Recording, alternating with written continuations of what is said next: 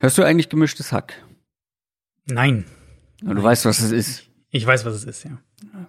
Ein sehr erfolgreicher deutscher Podcast. Und ähm, wir nehmen ja Mittwochabend auf und die veröffentlichen mhm. ja immer, veröffentlichen ja immer mittwochs, damit sie nicht mit uns in Konkurrenz treten. Das ist klar. Ja, klar. Ja, klar. Äh, am Donnerstag. Und mir wurde zugetragen, ich habe selber noch nicht gehört, ich habe selber noch nicht die neue Folge gehört, aber mir wurde zugetragen, die haben nicht über den Super Bowl gesprochen, dass Felix Lobrecht von der NFL Merch zugeschickt bekommt. Nein. Das ist ja wohl maßlos frech. Ich glaub, also, wenn man die Folge gehört hat, wird man wissen, ob er sich grundsätzlich zumindest dafür interessiert. Aber liebe NFL, also ich, ich weiß, ich habe nicht so viele Follower wie Felix Lobrecht. ich wollte gerade sagen, wenn wir jetzt ein, einen Unterschied zwischen euch beiden finden würden, was wäre das wohl? Aber die Follower sind ja viel Football interessierter. Ich sag mal so, ja. wie, wie, nennt man das im Marketing? Die Streuung, die, hm. die Streuung der Werbung wäre deutlich geringer als bei Felix Lobrecht. Just say. Das, äh, das stimmt wahrscheinlich. Das stimmt wahrscheinlich. Aber hast du eigentlich, äh, Gegenfrage noch, wenn wir von schönen NFL-Produkten reden, hast du äh, zufällig schon heute Abend einen Blick ins NFL Network geworfen. Nee. Ich weiß nicht, ob du es mitkriegt hast, aber die Buccaneers feiern ja ihre, ihren Super Bowl. Also es gibt eben ja keine normale Parade durch die Stadt, weil obvious reasons. Ähm, aber was sie ja stattdessen machen, ist eine Boat Parade. Also die machen quasi einen äh, mit, mit so kleinen Schiffen, fahren die da durch irgendeine Bucht oder Fluss, keine Ahnung. ähm, okay. Und ich habe vorhin das Video gesehen, wie, äh, wie Tom Brady in seiner 2 Millionen Dollar Super Bowl Yacht, was auch immer, Motorboot da eingefahren ist. Oh, und das, ja, es ist, äh, es ist halt, also die, ich finde die Grundidee ja eigentlich ist ja clever. Ich meine, du bist in Tampa Bay und du kannst halt nicht durch die Stadt eine Parade machen äh, in diesen Zeiten. Warum nicht so auf dem Wasser? Ähm, aber es ist auch, es ist auch ziemlich absurd. Also ich habe da irgendwie so ein paar paar äh, Videos gingen auf Social Media rum. Es ist schon auch irgendwie echt absurd.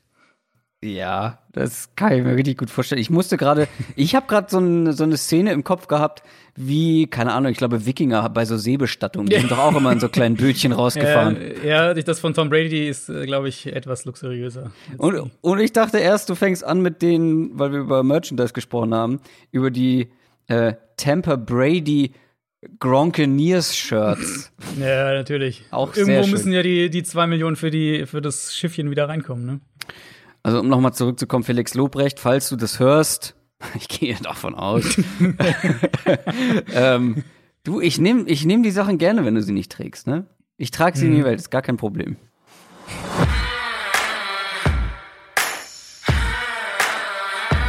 Down, Set, Talk. Der Football-Podcast mit Adrian Franke und Christoph Kröger.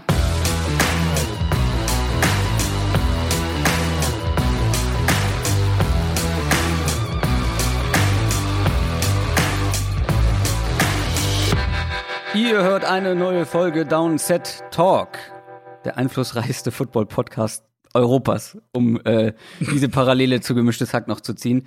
Und gleichzeitig der offizielle NFL-Podcast von The Zone und Spox mit mir, Christoph Kröger und Adrian Franke. Einen wunderschönen guten Tag. Und es ist der erste Podcast, die erste Folge nach dem Super Bowl. Die Saison ist vorbei. Die Bucks haben die Chiefs geschlagen. Überraschend, überraschend, wie sich das Spiel entwickelt hat. Normalerweise hätten wir jetzt auch in dieser Folge wahrscheinlich noch mal so ein kleines Recap gemacht, aber wir haben ja, Gott sei Dank, ein neues hm. Format namens Downset Short und wir haben schon drüber gesprochen. Richtig, wir haben schon drüber gesprochen. Direkt am Montag, morgen. Also mhm. wer jetzt vielleicht da noch nicht reingehört hat, wo, eigentlich müsstet ihr sie ja, also alle, die die Folgen hören, müssten ja die, die Short-Folgen auch haben, weil das äh, müsste in eurem Podcatcher oder wo auch immer ihr die Folgen hört, müsstet ihr die eigentlich genauso sehen wie die ja, regulären vielleicht, Folgen. Vielleicht ist es ein bisschen untergegangen, wenn man genau, vielen genau. Podcasts genau. folgt oder die genau. abonniert hat, dann geht so manchmal eine Folge unter, vor allem wenn man sie nicht auf dem Schirm hat. Montag genau, ist eine von uns rausgekommen. Richtig, wir haben am Montag direkt am Morgen, also wer jetzt vielleicht an dem, an der Stelle noch mal ein bisschen Super Bowl Talk erwartet hat, dem würden wir empfehlen, einfach noch mal die ja. äh, Folge zu hören mit frischen Eindrücken am Morgen. Ich hatte noch gar nicht geschlafen, du hattest vier Stunden oder so geschlafen, glaube ich. Ganze fünf, ähm, ja. Ah, stabil. ähm, und äh, aber genau, wir haben da direkt das Spiel schon mit, mit frischen Eindrücken zusammengefasst, damit wir uns heute dann größtenteils um eure Fragen kümmern können. Genau, wir schauen da auch schon mal ein bisschen in die Zukunft, schauen aber auch teilweise zurück. Wir haben euch gefragt, habt ihr Fragen an uns? Und zwar haben wir das wie immer auf unseren Social Media Kanälen gemacht. Twitter und Instagram. Und da ist mal wieder einiges zusammengekommen. Wer auch gerne mal eine Frage bei den zukünftigen Mailback stellen möchte, der sollte uns auf jeden Fall auf diesen beiden Plattformen folgen, damit man dann auch den Aufruf mitbekommt. Und wir kümmern uns nicht nur um den Mailback, sondern natürlich auch um some News. News aus der NFL. Wir fangen in Seattle an. Genauer gesagt bei Russell Wilson und der hat sich geäußert über Teammitglieder. Das ist schon, äh, sobald es negativ wird, sobald es negative Äußerungen sind, kritisch. Und er hat eigentlich aber so ein, wie nennt man das, Kardinalsdelikt gemacht. Er hat seine eigene Offensive Line hm. kritisiert. Ja, das war echt sehr interessant. Also Russell Wilson war am Dienstag in der Dan Patrick Show und dann nochmal auch in einem Zoom-Call mit, mit Reportern, also so, so Pressekonferenz, Presserunde mäßig. Und ich meine, wir haben den Super Bowl gerade gesehen und, und was da mit Patrick Mahomes passiert ist, der mehr oder weniger 500 Yards gerannt ist, um den Ball werfen zu können, weil er dauernd unter Druck stand. Und darum ging es auch in diesem Interview und dann auch bei den Fragen natürlich mit den, äh, mit den, mit den Medienvertretern. Und man mhm. muss schon sagen, dass Wilson sehr deutlich war. Also so, auf die Art habe ich Russell Wilson, glaube ich, noch nicht gehört. Ähm, ich habe deswegen auch extra ein paar Aussagen mir rausgeschrieben, um sie zitieren zu können.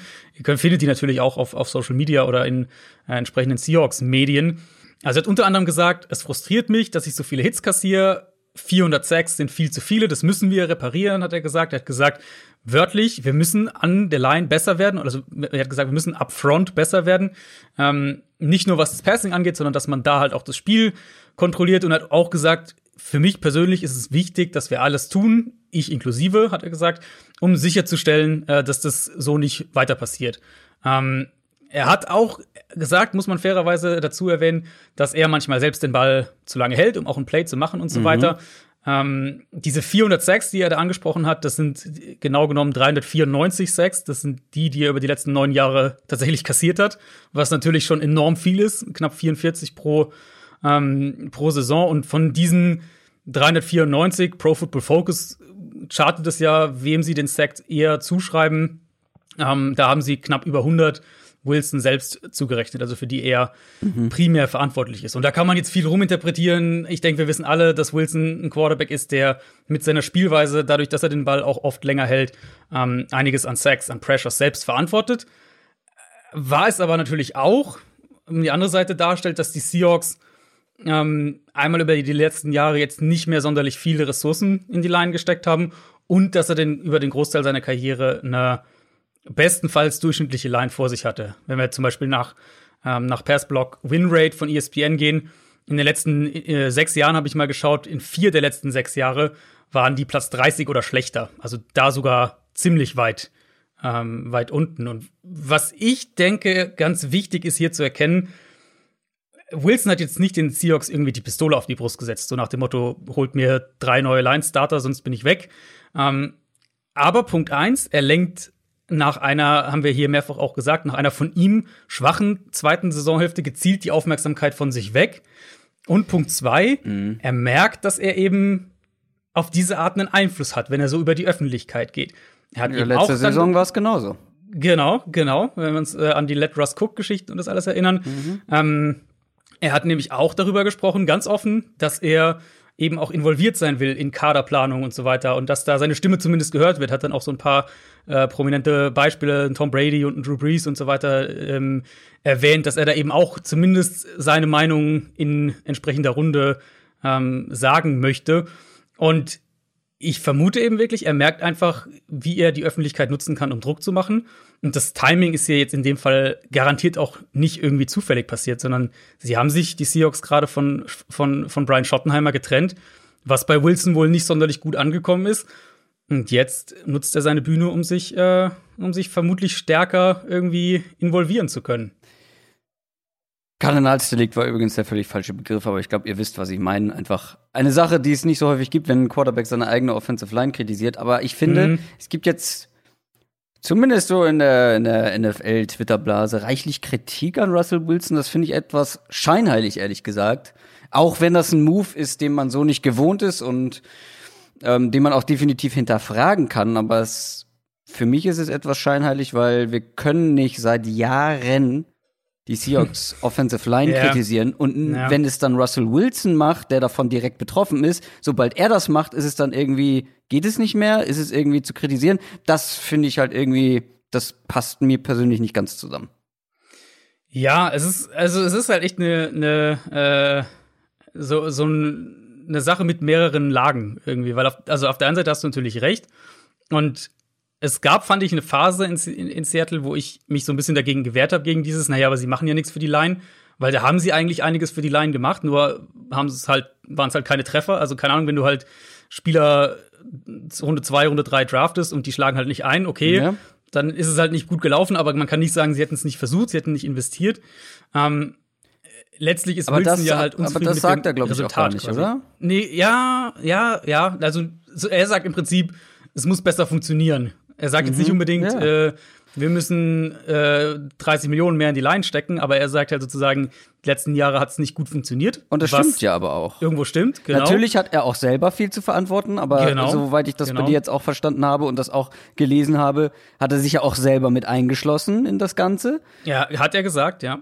Äh, und von daher finde ich, äh, gibt's da eigentlich gar nicht so viel zu kritisieren, wenn er sich sogar selber mit äh, ins Boot setzt äh, quasi Mhm. und sagt, okay, das muss besser werden. Und wenn er nicht und wenn er gesagt hätte, okay, ähm, die Seahawks-Verantwortlichen haben gepennt und die haben da nichts gemacht und sie müssen jetzt was machen und ich, ich werde hier, ich vergeude meine Karriere, äh, weil ich so gut spiele.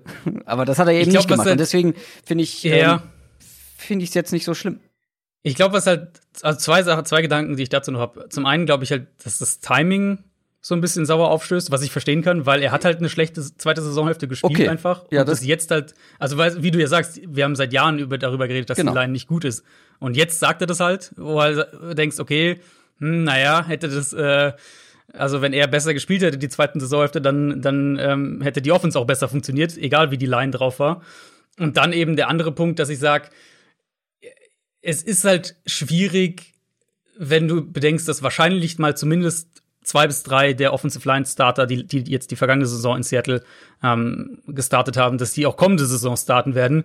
Und die kriegen das natürlich mit, dass sich ihr Quarterback hinstellt und sagt, äh, ja, da müssen wir mehr machen, da müssen wir besser werden und so weiter. Ähm, das ist halt nicht ideal, sa- sagen wir es mal so. Und deswegen glaube ich, da, ja, da kann ich schon ein bisschen verstehen, warum da dann die Kritik ihm noch so ein bisschen wieder entgegenkommt. Ja, ja, okay. Ich find's aber grundsätzlich gut, dass er da mal auf den, auf den Tisch haut, weil die Pass Protection kann besser sein bei den Seahawks. Und Mhm. so langsam kommen wir in eine Phase bei Russell Wilsons Karriere, wo er, glaube ich, selber auch jetzt noch mal beweisen will, dass er wirklich zu den absolut Besten gehört. Ähm, Gerade mit dem Vertrag in der Tasche. Ähm, klar, kann man so und so sehen. Trotzdem finde ich's nicht unbedingt kritikwürdig. Ähm, nicht in allen Aspekten. Machen wir weiter in Philadelphia. Auch da geht's um einen Quarterback, nämlich Carson Wentz. Da sind wir oder vor allem du ja auch davon ausgegangen, Mhm. dass ähm, die Trainerentlassung von Doug Peterson so ein Ja. bisschen zeigt, okay, sie wollen mit Wentz weitermachen und suchen jetzt einen Coach, der eben auch auf Wentz setzt. Aber jetzt hört man, dass sie tatsächlich in Trade, äh, Trade, in Trade-Gesprächen mit anderen Teams sind, was Carson Wentz angeht. Ja, und zwar echt jetzt sehr hartnäckig, eigentlich so ziemlich genau seit einer Woche. Also eigentlich seit, seit unserer ähm, Super Bowl Preview-Folge sozusagen hat sich das irgendwie gehalten. Da waren dann schon Gerüchte, ob am Wochenende, am, am Super Bowl-Wochenende schon was passieren könnte. Äh, und jetzt rechnet man irgendwie gefühlt jeden Tag damit. Also ich hatte jetzt schon die letzten Tage immer wieder das so im Hinterkopf, als ich die jeweils die Tage dann aufs Box und so geplant hatte, dass halt jeden Moment quasi so ein so ein Trade über die Bühne ähm, gehen könnte. Aber ja, wie du gesagt hast, das hat mich absolut überrascht. Ich dachte, das wäre eben auch eine Entscheidung für Carson Wentz gewesen, als sie sich gegen Doug Peterson entschieden haben. Ähm, und jetzt sind wir an dem Punkt, wo wahrscheinlich, soweit es durchklingt, ja nicht nur Gespräche sozusagen vorfühlen oder sowas, sondern halt wirklich konkret über den Preis gefeilscht wird. Bisher hieß es jetzt die letzten Tage, Dienstag und, und heute Mittwoch, ähm, dass es eben noch kein Angebot gab, das die, das die Eagles zufriedenstellend fanden. Auf der anderen Seite, wenn das stimmt, was man so hört, nämlich, dass sie irgendwie den Erstrunden-Pick und dann noch einen, irgendwie einen Zweit- oder Drittrunden-Pick dazu haben wollen, dann wundert es mich nicht, dass das keiner bezahlen will. Weil, also ganz ehrlich, ich als GM, also ich als GM würde Carson Wentz an diesem Punkt vermutlich gar nicht haben wollen. Aber wenn man jetzt irgendwie als Team verzweifelt ist und irgendwie dringend eine Lösung braucht, die vielleicht sofort einschlagen könnte, wir reden ja nachher noch über das Quarterback-Karussell, ähm, dann würde ich vielleicht so einen, einen Zweitrunden-Pick bezahlen, vielleicht noch einen Fünftrunden-Pick drauflegen, sowas. Aber ja. ich würde sicher keinen, keinen Erst- und, keine Ahnung, Erst- und Drittrunden-Pick ähm, bezahlen. Desperate GMs könnte auch eine mhm. neue ähm, könnte auch eine neue TV-Serie sein. ähm, ja, wie, ja, wie, du schon gesagt hast, wir sprechen ja im Mailback noch über einige Teams, die auf Quarterback-Suche sind und dann auch über einzelne Quarterbacks. Machen wir erstmal weiter mit den Packers. Die waren ja auf der Suche nach einem neuen Defensive Coordinator und sie haben einen gefunden.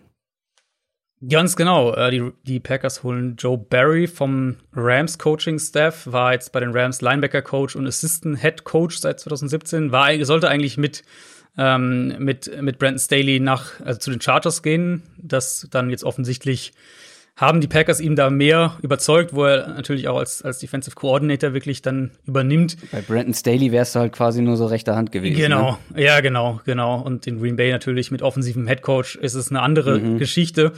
War so ein bisschen überraschend vielleicht und das, so wie, so wie ich das mitgekriegt habe, war auch das, ähm, war die Reaktion so im, im, in, in Social Media war jetzt eher negativ weil er eben als Defensive Coordinator nicht wirklich einen guten Track Record hatte. Ähm, er war in Washington und, und Detroit. Das waren jeweils ziemlich miese Defenses, ehrlicherweise muss man sagen. Ist aber auch schon eine Weile her. Also in Washington war er bis 2016 eben, bevor er zu den Rams gegangen ist. Und Detroit war sogar noch mal ein gutes Stück früher. Da war er bis, äh, bis 2008. Also ja, auch in der 0 und 16 Saison, ähm, muss man auch dazu sagen. Aber das ist halt echt schon lange her. Und wer weiß schon, was er vielleicht irgendwie aus LA mitgenommen hat, wo er ja unter sehr guten oder mit sehr guten ähm, defensiven Minds zusammengearbeitet hat, was er vielleicht dazugelernt hat, wie auch immer. Und äh, Matt LaFleur kennt ihn natürlich dementsprechend auch schon aus dem gemeinsamen Jahr bei den Rams. Insofern wird da wahrscheinlich auch, wird er zumindest wissen, was mhm. er für ein, was mhm. für ein Coach er sich da reinholt. Und Division-Konkurrent Vikings, die haben auch was an ihrem Coaching-Staff geschraubt und haben Clint Kubiak zum neuen Offensive Coordinator befördert. Genau, das hatten wir ja schon so ein bisschen vermutet, als bekannt geworden war, dass Gary Kubiak nicht weitermachen wird. Äh, es ist der Sohn von, von Gary Kubiak, der Name ist da kein Zufall. Ähm, ja, die Idee dahinter, klar. Das, die Idee dahinter ist, dass man das grundsätzliche offensive Scheme beibehält, dass sich nicht zu viel verändert. Mike Zimmer hat das mehr oder weniger auch genauso gesagt, ähm, als die Vikings das jetzt bekannt gegeben haben, eben, dass sie konstant bleiben wollen im, im Scheme und im Coaching-Staff und so weiter. Aber klar, ähm, Clint Kubiak ist 33, war noch nie, mhm. äh, soweit ich weiß, offensiver Playcaller, in der NFL sicher nicht. Und jetzt die letzten beiden Jahre eben Quarterbacks-Coach in Minnesota. Insofern Konstanz schön und gut, ähm, kann mhm. sicher hilfreich sein, aber ist natürlich trotzdem ein Risiko mit dabei. Und zum Abschluss haben wir noch ähm, die von mir sehr beliebten O-Liner News. und zwar Orlando Brown von Baltimore, der noch auf seinem Rookie-Vertrag unterwegs ist, äh, möchte mhm. jetzt ein Jahr vor Ende seines Vertrags getradet werden. Was ist da los? Ja, das äh, ist eine interessante Situation, die jetzt gerade kurz bevor wir in die Aufnahme gegangen sind, noch so aufgeploppt ist. Und zwar, das hatte sich immer so ein bisschen gemunkelt, aber jetzt eben wirklich auch von Ian Rappaport unter anderem berichtet wurde, dass er eben, äh, dass Orlando Brown die Ravens informiert hat, dass er gerne getradet werden würde.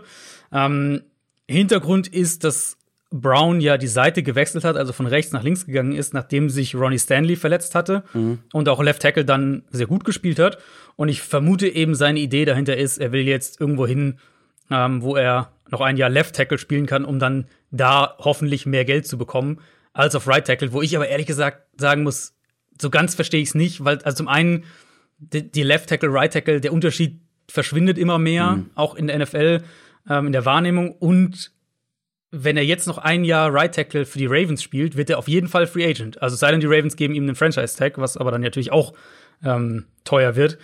Und dann wissen ja die Teams, dass er auch Left Tackle spielen kann. Also ich glaube, er würde jetzt nicht wahnsinnig viel Geld verlieren, wenn er ein Jahr in einer guten Organisation nochmal Right Tackle spielen mhm. würde, um dann Free Agent zu werden. Aber das ist der Stand aktuell. Ähm, er hat die Ravens wohl informiert, dass er gerne getradet werden würde, aber mhm. Meldung ist auch klar, Baltimore würde deutliche Kompensation fordern. Und in meinen Augen, glaube ich, auch reden wir da von einem Erstrunden-Pick plus, weiß ich nicht, Dritt-, Viertrunde noch mal noch dazu. Ja, also war ja damals, was hat es gesagt, Drittrunden-Pick, ne? Mhm, genau. Mm, ja, klingt ein bisschen nach Höhenflug. In ja, Ohren. ja, also es wirkte echt so nach dem Motto, jetzt, äh, jetzt habe ich ja eine halbe Saison Left Tackle gespielt und jetzt, jetzt kann ich abkassieren, aber ich glaube, das ist, äh, ich glaube, also ich glaube einfach, es wird keinen großen Unterschied machen, ehrlicherweise, ob er jetzt irgendwo hingeht und da Left Tackle spielt und dann idealerweise da verlängert oder jetzt ein ja, Jahr bei den Ravens noch Right Tackle spielt. Ich weiß, das ist eine, eine kritische Position in der NFL und es gibt nicht viele richtig gute Spieler. Ähm, ich weiß jetzt nicht, ob ich zu, die, ihn dazu zählen würde zu den richtig guten Spielern. Das Ding ist nur, aus Teamsicht bezahle ich jetzt ein, zwei Picks, einen First Rounder und dann noch einen, noch einen Mid Rounder oder so wenn er ja in einem Jahr theoretisch, wenn kein anderes ja, machst Team du nur, machst du nur, wenn du, weil, wenn du mit ihm schon einen Vertrag in der Hinterhand hast, dann quasi hier, das ist dann, wir verlängern, also so die nein, nein, Larry nein, nicht, nein, nein, Ja, nee, nee, ich meine gar nicht jetzt dann nicht verlängern, das sowieso, sondern wenn ich weiß, okay, wenn kein anderes Team zuschlägt, ist er eh in einem so. Jahr Free Agent oder ja, ist das zu riskant? Ja, also da musst du natürlich dich auf den finanzielles Wettbieten vielleicht eher einlassen, aber die Grundidee, ähm, die Grundidee würde ich wahrscheinlich sogar mitgehen und sagen, weil wenn du für ihn jetzt teuer tradest, dann bringst du dich ja auch wieder die Larry Tunsil-Situation äh, in, ihm in eine auch das Situation. geben, was er haben will, weil genau. du hast ja schon so viel investiert. Genau. Ja. Dann hat er quasi den, den Blanko-Scheck am Verhandlungstisch, deswegen ähm, könnte ich mir gut vorstellen, dass es im Endeffekt darauf hinausläuft, dass keiner den Ravens das äh, bietet, was sie verlangen. Und sie haben, also, also ich sehe das, äh, würde das genauso machen an Ravens Stelle. Gute Tackles sind schwer zu finden und Orlando Brown ist ein guter Tackle. Ähm, und dementsprechend würde ich da jetzt auch den Preis hoch ansetzen, wenn ich Baltimore bin. Damit sind wir am Ende der News angelangt und kommen jetzt zu euren Fragen. Sie haben Post. Schon länger kein Mailback mehr gehabt, ne? Mhm. Mhm. Ihr habt uns Fragen gestellt. Ähm, was ist unser Plan? Wir haben ein paar, wo wir ein bisschen ausführlicher sprechen. Und dann hinten raus gibt's noch so eine kleine schnelle Runde. Vor allem dann auch mit ein paar Fragen zum Podcast selber. Gar nicht unbedingt zur NFL, sondern auch so ein paar Fragen zum Hintergrund, zu unserem Hintergrund, was den Podcast angeht. Wir starten mal mit einer Frage von Sweezy, cool mit 3e geschrieben. Der hat bei Instagram gefragt, eure Meinung zu den Regular Season Awards, über die haben wir ja noch nicht gesprochen. Geht mhm. ihr mit allen Wahlen d'accord? Und da gab es noch andere Fragen in die Richtung, zum Beispiel auch von Luca Dos, Luca Dostel Cellini. Wie sehen denn eure Awards aus? Und deswegen haben wir uns gedacht, wir gehen die einfach mal durch. Wie gesagt, weil wir sie auch noch nicht als Thema hatten hier im Podcast, gehen die mal durch und sagen, wen wir gewählt hätten. MVP ist Aaron Rodgers geworden. Und da mache ich es kurz, da gehe ich mit. Ja, äh, klare Sache auch, hatten wir ja auch, glaube ich, mehrfach gesagt in äh, gegen Ende der Regular Season. Rodgers wäre auch mein, mein Pick gewesen. Kurios ja. fand ich es ein bisschen, dass, dass Josh Allen mehr Stimmen bekommen hat als Patrick Mahomes. Da würde ich so nicht mitgehen. Aber ganz oben und es war ja auch recht deutlich. Also Rodgers hat 44 Stimmen gekriegt, Josh Allen 4 und Mahomes 2. Ähm, ja, da würde ich definitiv mitgehen. Für mich auch klar Aaron Rodgers. Ein bisschen anders sieht es, glaube ich, bei Offensive Player of the Year aus. Das wurde Derrick Henry, Running Back mhm. der Titans. Deine Stimme hätte er sicherlich nicht bekommen, da bin ich mir ziemlich sicher. Ich möchte aber jetzt direkt mal indirekt in Schutz nehmen. Direkt Sehr mal gerne. in die Verteidigungsposition gehen. Weil das, was Derrick Henry gespielt hat letztes Jahr, war eine wirklich beeindruckende Saison. Eine der besten, die je ein Running Back in der NFL gespielt hat. Und das ist schon bemerkenswert in einer Zeit halt eben, wo Running Backs offensichtlich etwas an Value verlieren, nicht mehr ganz so wichtig sind wie früher. Ganz einfach, weil einfach viel mehr Fokus aufs Passing Game gelegt wird. Das ist ganz logisch. Und warum ich glaube, dass er diesen Award auch verdient hat, es geht ja jetzt hier nicht um äh, Most Valuable, äh, Valuable äh, Offensive Player of the Year, Das stimmt, ja. sondern um Offensive Player of the Year. Und du kannst uns, du kannst uns Running Backs, sage ich jetzt, kannst uns Running Backs ja den MVP Award, Award wegnehmen, aber nicht den Offensive Player of the Year. ähm, also ich finde, nach dieser Saison, nach dieser eindrucksvollen Saison mit klar, es sind am Ende dann nur die Total Stats sozusagen, die wirklich so beeindruckend sind. Ähm, oder vor allem die Total Stats. Trotzdem, ich finde, es ist ein würdiger Sieger dieses Awards. Ich verstehe natürlich, warum er diese Stimmen gekriegt hat. Und es ist natürlich die, diese 2000-Yard-Saison. Das ist klar. Ja. Ähm, er hat halt damit, ich glaube, er ist der, der acht, achte oder neunte Back, der eine 2000-Yard-Saison geschafft hat. Ähm, insofern verstehe ich, keine Frage und ähm, alles, alles gut soweit. Aber eben trotzdem, für mich wäre der Offensive Player of the Year jemand anderes gewesen. Und du hast recht, muss man bedenken, es ist kein Value Award. Es geht nicht darum, wer, ähm, wer den höchsten Value mitbringt.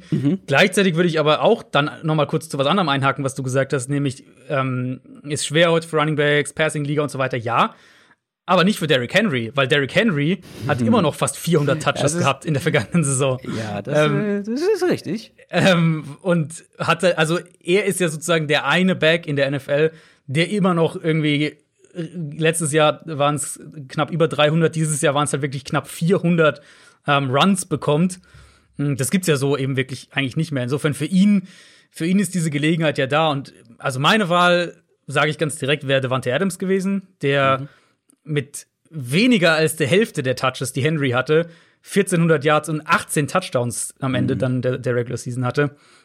Ähm, und einfach für mich eben, wie gesagt, gar nicht mit Value-Aspekt, aber für mich offensiv der dominanteste Non-Quarterback in dieser, dieser Saison war.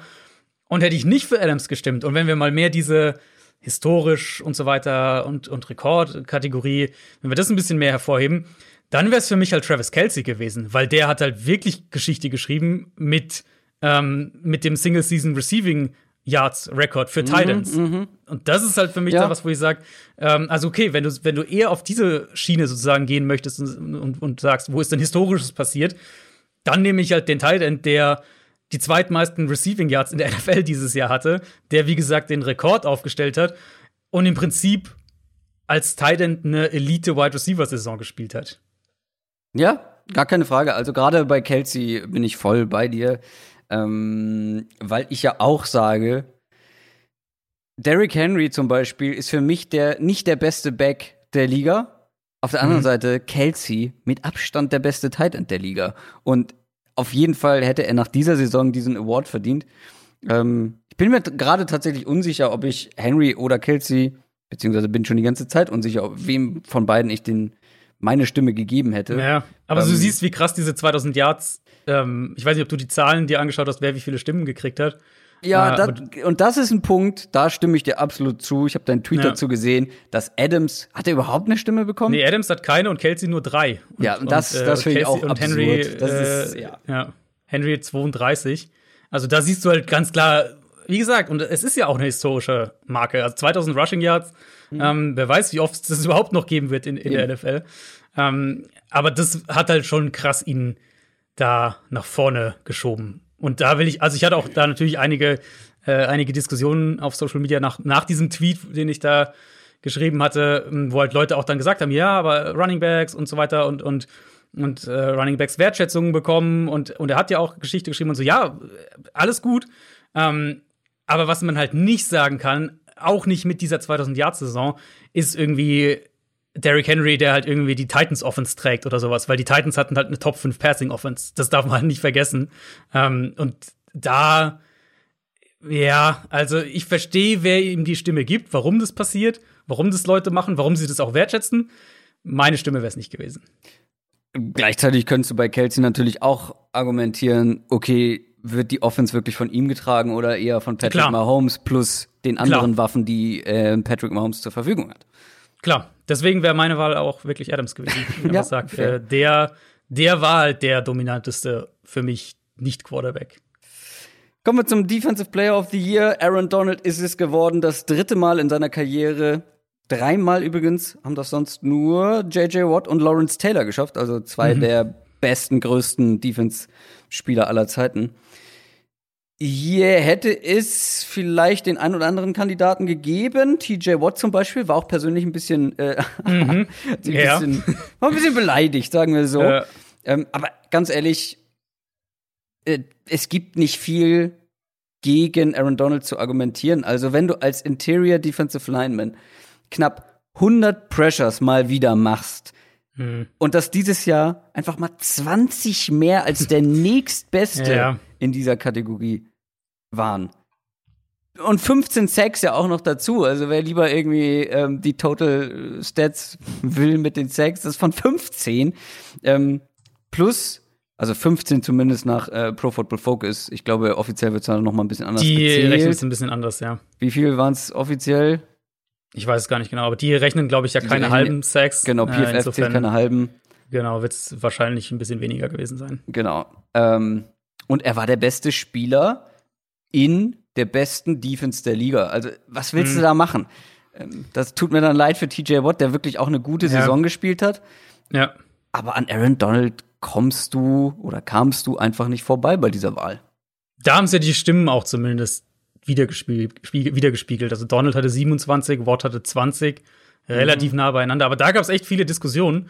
Ähm, ich hatte einiges in meiner Timeline auch an, an Nachfragen. Wir hatten, glaube ich, auch im Mailback ein paar Fragen in die Richtung, so nach dem Motto, hätte Watt den Titel nicht eher verdient? Sinngemäß, was muss, was muss, was muss jemand machen, damit äh, Donald mal nicht den Award gewinnt? Ja, Und ich verstehe das irgendwo spielen. auch. Äh, ja, ja. Äh, ich verstehe es ja irgendwo auch, weil, weil TJ Watt hatte ja statistisch auch eine richtig starke Saison, keine ja. Frage. Und ja. ähm, es war ja nicht nur er, sondern ja auch JJ Watt, der dann äh, sich noch gemeldet hat, der auch diese Grafik, glaube ich, gepostet hat, wo so die beiden Stats der, der beiden verglichen wurden, die Total Stats, also ähm, TJ Watt und Donald. Und da war Watt in den meisten Kategorien vor ihm. Aber ich finde, man muss es ja eben auch echt im, im Kontext der Defense sehen. Pittsburgh hatte drei, vier, je nachdem, wer fit war, richtig gute Spieler an der Defensive Line und hatte ligaweit eine der, ich glaube, ich glaube die vierthöchste ähm, Blitzquote, sprich TJ Watt hatte unter den Top Edge Rushern mit die niedrigste Double Team Quote gegen sich. Der hatte fast immer eins gegen eins Duelle mhm. und Aaron Donald auf der anderen Seite hatte die höchste Double Team Quote unter den Defensive Tackles mhm. gegen sich. Ja. Also ja, verständlich irgendwo die Kritik, aber ehrlich gesagt, ich hätte es genauso abgestimmt. Und also für mich war er halt, du hast schon gesagt, in der besten Defense und er war halt auch wieder der klare Fixpunkt. Ja. Er war der dominanteste Verteidiger wieder für mich und eben derjenige, wenn du aus offensiver Perspektive denkst, derjenige, der am meisten Aufmerksamkeit von Offenses im Gameplan, im Spiel ähm, auf sich gezogen hat. Deswegen, ja, äh, TJ Watt, absolut spektakuläre Saison gespielt. Ich finde es freut mich für ihn auch sozusagen dann, auch wenn er sich nichts davon kaufen kann, dass es dementsprechend auch gewertschätzt wurde mit immerhin 20 Stimmen mhm. bei dieser Wahl. Aber ja, ich hätte auch für Donald gestimmt. Offensive Rookie of the Year, Justin Herbert.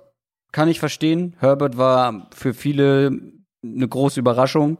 Für die mhm. einen mehr, für die anderen weniger. Mm, hat auch, glaube ich, besser gespielt, als dann letztendlich die Ergebnisse und der Rekord von den Chargers ja. aussah. Dazu natürlich der Position Value auf Quarterback. Ich hätte aber, ich hätte mich für Justin Jefferson entschieden. Ja, der ja, hat für mich die, echt überlegt, ja. hat für mich im Vakuum die stärkere Saison gespielt und vor allem auch konstanter. Der hat die ersten beiden Spiele gar nicht gespielt und wurde gefühlt konstant besser. Dann gab es vielleicht noch mal ein paar Ausrutscher, aber insgesamt wirklich eine konstant auf konstant auf sehr hohem Niveau gespielt und mhm. das eben als Rookie Wide Receiver. Da kann man sich drüber streiten ähm, und ich finde es jetzt auch nicht schlimm, dass Justin Herbert das geworden ist, aber meine Stimme hätte Jefferson bekommen ich, je länger diese Saison ging, desto mehr ging meine Tendenz auch in die Richtung. Mhm. Ich verstehe es aber auch hier, es waren ja auch die einzigen ja. beiden, die überhaupt Stimmen gekriegt haben. Also Herbert und Jefferson waren mhm, die stimmt. einzigen beiden. Ähm, ich verstehe es auch hier, wenn du Herbert wählst, weil er war halt über, sagen wir mal, 60 Prozent von den Spielen, die er gespielt hat, war er halt echt beeindruckend. Auf nun mal der schwierigsten Position in, ähm, zumindest mal was die O-Line angeht, schwierigen Umständen hat er das halt echt sehr, sehr gut gemacht. Und natürlich, klar, Quarterbacks ist auch immer mehr im, im Rampenlicht. Und wenn hat er diese Phase einfach in der Saison, wo er gefühlt jede Woche zwei 50 Yard Touchdown-Pässe geworfen hat. Bisschen übertrieben, aber so ungefähr. Mhm. Wahrscheinlich hätte ich am Ende meine Stimme auch eher Jefferson gegeben, weil das halt schon. Also Herbert hat, hat eine sehr gute Rookie-Saison halt gespielt auf Quarterback. Je nachdem, wie auch immer man das, wie sehr man das dann hochgraden möchte. Aber Jefferson hat halt eine herausragende Saison gespielt Ja, als, genau. als Rookie Receiver. Deswegen, Genau. ähm, ja, ich hätte, ich hätte auch zu Jefferson tendiert im Endeffekt. Auch da sieht man eben, Quarterbacks stehen halt mehr im Rampenlicht, weil es war ja doch sehr einseitig. Also ich habe gerade gesagt, nur die beiden haben Stimmen bekommen, aber es war ja eine, eine äh, 41 zu 9. Also 41 Stimmen für Herbert und nur 9 für Justin Jefferson. Defensive Rookie of the Year. Chase Young vom Washington Football Team. Das war mein Tipp tatsächlich vor der Saison, aber das war auch keine große Kunst, ihn vorherzusagen, gebe ich zu. Ja. Das war keine Übersaison von ihm. Definitiv nicht, war aber auch zwischenzeitlich angeschlagen. Das hat man noch gemerkt, das hat man gesehen. Die Frage ist halt ganz ehrlich, wer sonst? Also ich Ja. habe mal überlegt, Jeremy Chin hat, glaube ich, auch ein paar Stimmen bekommen, wenn Ja. ich mich das, wenn ich mich richtig erinnere. Aber ganz ehrlich, der war ja inkonstant wie nichts Gutes. Der hatte super Spiele, der hatte aber auch komplette Ja. ähm, Ausfallspiele. Antoine Winfield habe ich noch drüber nachgedacht. Hat auch eine Stimme gekriegt, glaube ich. Ein oder zwei.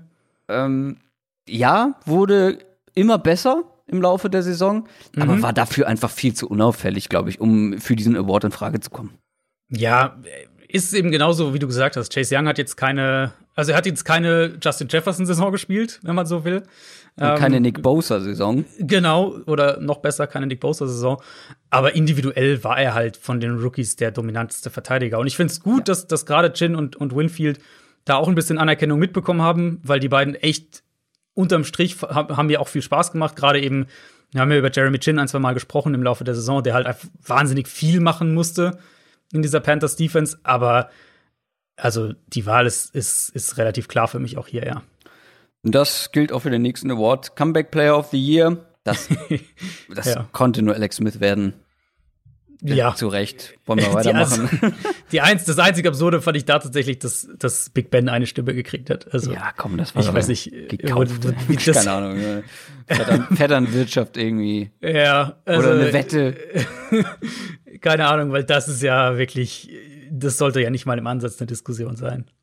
Coach of the Year wurde auch dein Coach of the Year. Hm. Das hast du hier im Podcast ja mal gesagt, dass Kevin Stefanski von den Browns dein Coach of the Year wäre.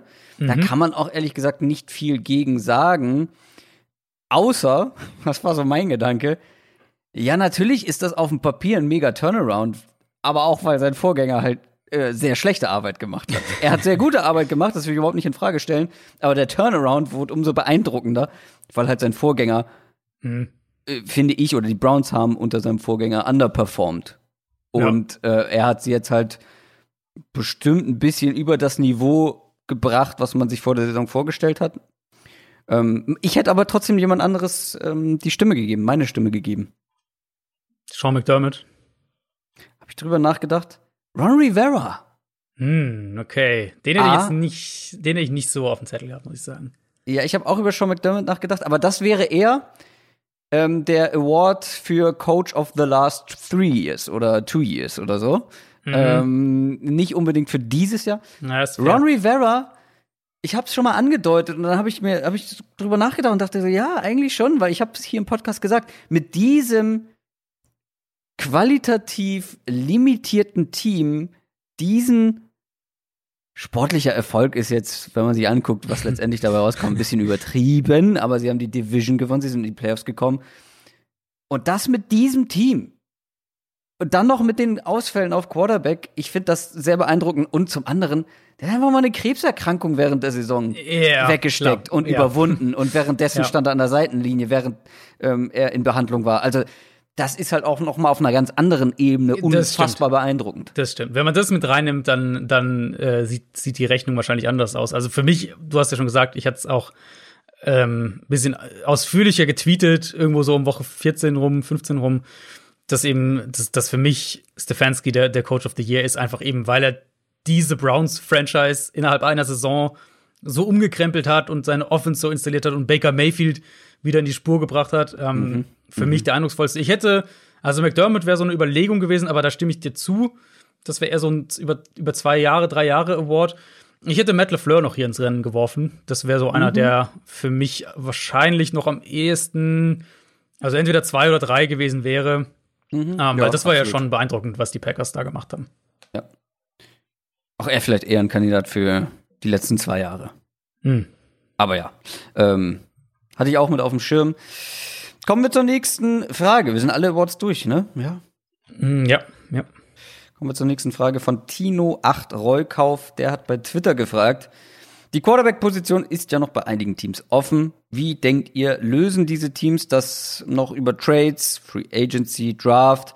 Gerade die Colts müssen ja unbedingt handeln nach dem Karriereende von Rivers.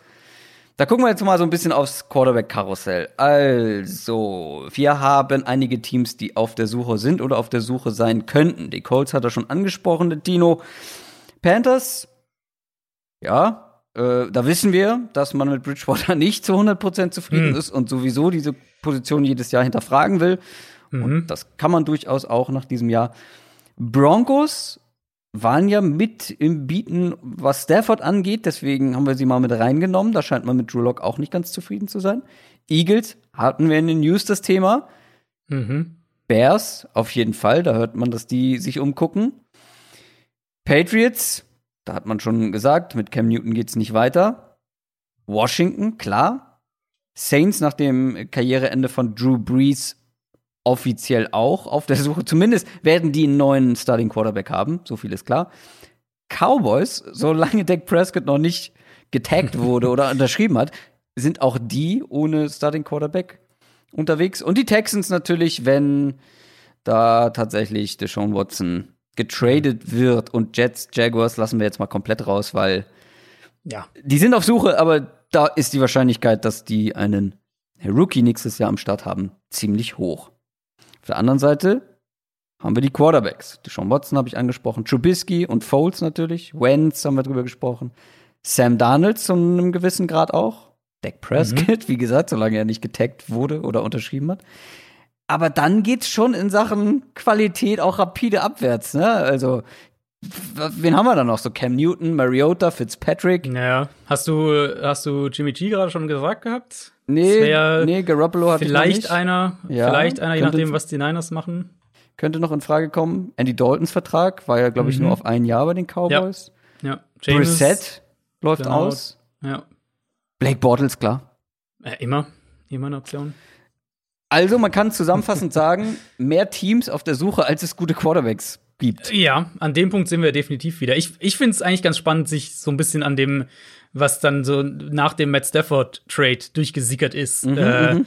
zu orientieren, weil die Colts waren ja wohl im Rennen mit dabei zum Beispiel, aber haben relativ wenig geboten im Vergleich. Also eher so in die Richtung, ja, mal gucken, was da so geht, aber eher die Fühler ausstrecken, nicht, also waren nicht auf dem Level der anderen Teams, die da mitgeboten haben. Deswegen sicher auch ein Kandidat, wo man auf Carson Wentz schauen muss, allein durch die, die Verbindung mit dem Coaching-Staff, mit Frank Reich, klar. Vielleicht auch ein Kandidat für Sam Darnold, weiß ich nicht ob die so ein Team mhm. dafür sein könnten. Vielleicht die auch einer für Andy Dalton. Ähm, das Ding mit den Colts halt, dass der Kader gut ist, aber dass es halt doch auch einige Baustellen geht und Quarterback äh, wirst du was machen müssen. Insofern gewisser Zugzwang ist da und im Draft werden sie wahrscheinlich nicht so weit hochkommen, schätze ich jetzt einfach mal, oder das wird zumindest sehr, sehr teuer. Und dann halt so, so ein Team wie die, ähm, also Broncos hast du ja schon gesagt, die waren auch im Rennen und ja. im Stafford und haben da auch Drew Lock wohl mit angeboten. Haben wir auch drüber gesprochen, neuer GM. Sprich, weniger, ähm, weniger direkte Ties zu Lok. Und ähm, wenn wir so auf die Verantwortungsebene schauen, insofern glaube ich, dass die schon ein Kandidat sind. Ich habe die Panthers ganz weit oben einmal hier, weil die ja wohl mit am aggressivsten bei Stafford waren. Die haben ja, hm. ähm, was man gehört hat, Bridgewater, einen Fünftrunden-Pick und den Nummer 8-Pick in diesem Jahr geboten. Also wirklich doch einen ordentlichen Preis. Und ich schätze mal, dass die auch dann müssen gleich noch kurz über Sean Watson sprechen, aber dass die da im Rennen mit dabei sein werden. Ähm, und dann, falls das nicht klappt, ist Carolina für mich der, der heißeste Kandidat, um im Draft ja. hochzugehen. Also wirklich versuchen, in die Top 3, Top 4 ja. hochzukommen. Würde für mich auch Sinn machen. Ich habe tatsächlich hier bei mir auch stehen Panthers Wunschszenario und nicht ausgeschlossen, weil sie eben bei Stafford so aggressiv waren, hm. ist Deshaun Watson. Ich ja. habe schon mal äh, gesagt, Deshaun Watson und Joe Brady, das wär, der Offensive ja. Coordinator. Ja. Oh, da hätte ich schon ziemlich Bock drauf. Und genau mhm. das, was du eben gesagt hast. Sie haben eigentlich das Kapital, um da mitzubieten. Den Nummer 8 Pick ist nicht übel. Dann können sie den äh, den Bridge Quarterback quasi mit abgeben, per Definition mit Teddy Bridgewater. Den können sie mit abgeben für ein Team was halt ja erstmal irgendwen braucht, damit man nicht komplett untergeht, damit man jemanden hat und dann irgendwie mhm. dahinter einen Rookie aufbauen kann, keine Ahnung. Ähm, je nachdem, wie die Texans das dann angehen wollen. Plus halt dann noch irgendwie ein First-Round-Pick für die nächsten Jahre oder hohe Picks mhm. in den nächsten Jahren. Ja, ja. Also die haben schon, die haben schon das Kapital und ich glaube auch ein Owner, der ist halt, der so, der ist flashy mag, der auch gerne so einen Knall mhm. zünden würde. Das, ich halte das nicht für ausgeschlossen, dass und, die Panthers hier tatsächlich wieder zum zweiten Mal mein Wunschszenario ja. ähm, realisieren. Und sie scheinen ja auch wirklich so das ganz klar in ihrer internen Saisonanalyse herausgearbeitet zu haben, dass sie da was machen müssen, dass sie da ein Upgrade brauchen. Weil wenn sie, wie gesagt, wenn sie so aggressiv bei Stafford schon waren, ja. dann gehe ich davon aus, dass sie das auch bleiben. Es gibt eine Sache, die so ein bisschen dagegen sprechen würde, weil die sind noch im Umbruch. Und mhm. die bräuchten, glaube ich, eigentlich noch Draftkapital, um das Team weiter zu verbessern, wenn sie jetzt viel davon ausgeben und dann Schwierigkeiten haben, Watson das passende, das bestmögliche Team an die Seite zu stellen. Weiß ich nicht, ob man sich damit dann letztendlich einen Gefallen tut. Allerdings hat man dann Watson auch ein paar Jahre. Ich wollte gerade sagen, aber Watson trotzdem, ist halt das wäre 25. Das darf man ja nicht vergessen. Also der. Aber es auch, ich meine jetzt auch vor allem aus seiner Sicht, ob mhm. das dann die beste Adresse ist. Weißt du, er hat ist ja das, das, Veto. Ja, stimmt. Er hat das Veto, wobei ich mir schon vorstellen könnte, dass er äh, Carolina, er hat ja in Clemson auch gespielt, dass er Carolina mhm, mhm, nicht so schlecht fände. Und du hast, ähm, gut, Curtis Samuel wird Free Agent, aber du hast einen Robbie Anderson, du hast einen DJ Moore. Ich vermute, dass die Taylor Moton ihren Right Tackle halten werden. Ähm, da ist schon einiges da. Habe ich das und schon mal im Podcast gesagt? Ich glaube schon. Man könnte natürlich auch Christian McCaffrey anbieten, ne? Richtig, ja, wer weiß. Die Texans ähm, haben eine gewisse History. Äh, ja, also ich glaube, Carolina wird aggressiv mit dabei sein. Das Team danach für mich dann, also gut, über Chicago müssen wir vielleicht gleich noch sprechen, aber das Team danach für mich ist dann Washington tatsächlich, weil die, was man so gehört hat, waren ja eben nach den Panthers und dann eben den Rams so mit das aggressivste Team bei Stafford. Die haben wohl einen Erst- und Drittrunden-Pick geboten. Und ähm, wir kommen nachher noch zu einer anderen Frage bezüglich Draft konkret, aber für mich Washington eines der Teams, wo ich ganz, ganz stark in die Richtung tendiere, ähm, dass die im Draft in, versuchen werden, in die Top 10 zu kommen. Die picken an 19 und wenn da vielleicht ein Quarterback, den sie mögen, irgendwie an 7, 8, 9 runterrutscht oder an 10 runterrutscht, dass sie dann für den mhm. hochgehen. Das, das ist für mich da ein ganz heißer Kandidat. Ja, bei den Eagles, wenn die Wentz traden, ähm, das, ich, also, ja. dann sind die für, also für mich, ich glaube schon, dass sie dann Hurts eine Chance geben. Das wollte ich dich fragen, ob du denkst, ja. dass sie mit ihm als, als klarem Starter dann in die Saison ja, gehen. Da rennst du ja halt, offene äh, Türen ein. Das weißt du doch. oder, also sie haben den, den Nummer 6 Pick. Sprich, der Weg jetzt zum Beispiel an drei wäre jetzt nicht so brutal kostentechnisch. Ähm, also gut, Eagles, klar, halt es wäre dann über den Draft nur. Sie werden keinen holen, aber es wäre nur über den Draft. Aber ähm, der Weg, theoretisch den, den, den Nummer 3 Quarterback dieser Klasse zu bekommen, wäre, denke ich, machbar. Ja, ich kann mir vorstellen, dass da aber auch noch andere Teams ein Auge drauf geworfen haben. Und wenn mhm, ich GM mhm. wäre, mhm. der ja bekanntlich zumindest Jalen Hurts mal eine Chance geben wollen würde, würde ich es anders machen. Ich glaube, ich würde versuchen, den Nummer 6 Pick vielleicht sogar abzugeben und noch ein bisschen mehr Draftkapital einzuheimsen. Mhm. Oder Hurts halt wirklich noch eine absolute Topwaffe an die Hand geben. Und dann mhm. wirklich, vielleicht will jemand den Nummer 6 Pick und will so ein paar Plätze hoch, dass man noch ein bisschen mehr holt, aber ansonsten dann früh vielleicht tatsächlich noch mal einen Receiver nehmen. Also, äh, ja, keine Ahnung. Ja. Aber ich würde ich würd tatsächlich Hurts eine Chance geben und den Nummer 6 Pick in welcher Form auch immer verwenden. Könnte ja gut sein, dass sie an 6 tatsächlich die freie Receiver-Wahl haben. Also Eben, wenn wir deswegen, auf die Draft-Order schauen, äh, Jaguars, Jets haben wir schon gesagt, die werden Quarterbacks nehmen. Dolphins an drei, vielleicht eher O-Line. Mhm. Falcons an vier sind ein Quarterback-Kandidat, zumindest werden die keinen Receiver nehmen. Ähm, und Bengals an fünf, vielleicht auch eher O-Line oder Na, Receiver vielleicht glaube ich auch nicht. Ja, und dann bist du halt schon bei den Eagles und dann könnte halt gut sein, dass die den sozusagen Nein. die freie Receiver-Auswahl hätten. Ja, und das würde denen helfen. Auch wenn man mhm. Jalen Rager schon letztes Jahr in Runde Nummer 1 ge ja. gepickt hat, aber ja. gute Wide Receiver kannst du nicht zu viel, nicht zu viele haben.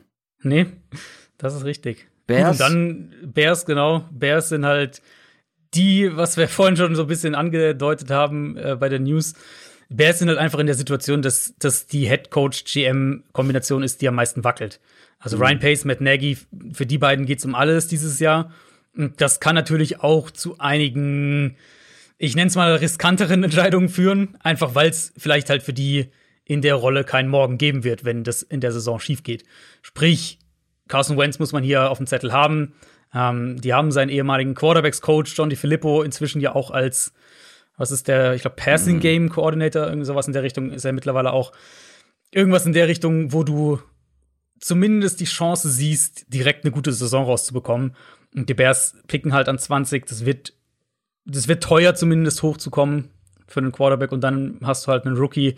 Wer weiß, wie lange der braucht. Also, die sind für mich so der, wenn ich ein Team nennen müsste, ähm, wo ich sage, die werden wahrscheinlich eher per Trade, per Free Agency was machen, dann wäre es für mich Chicago.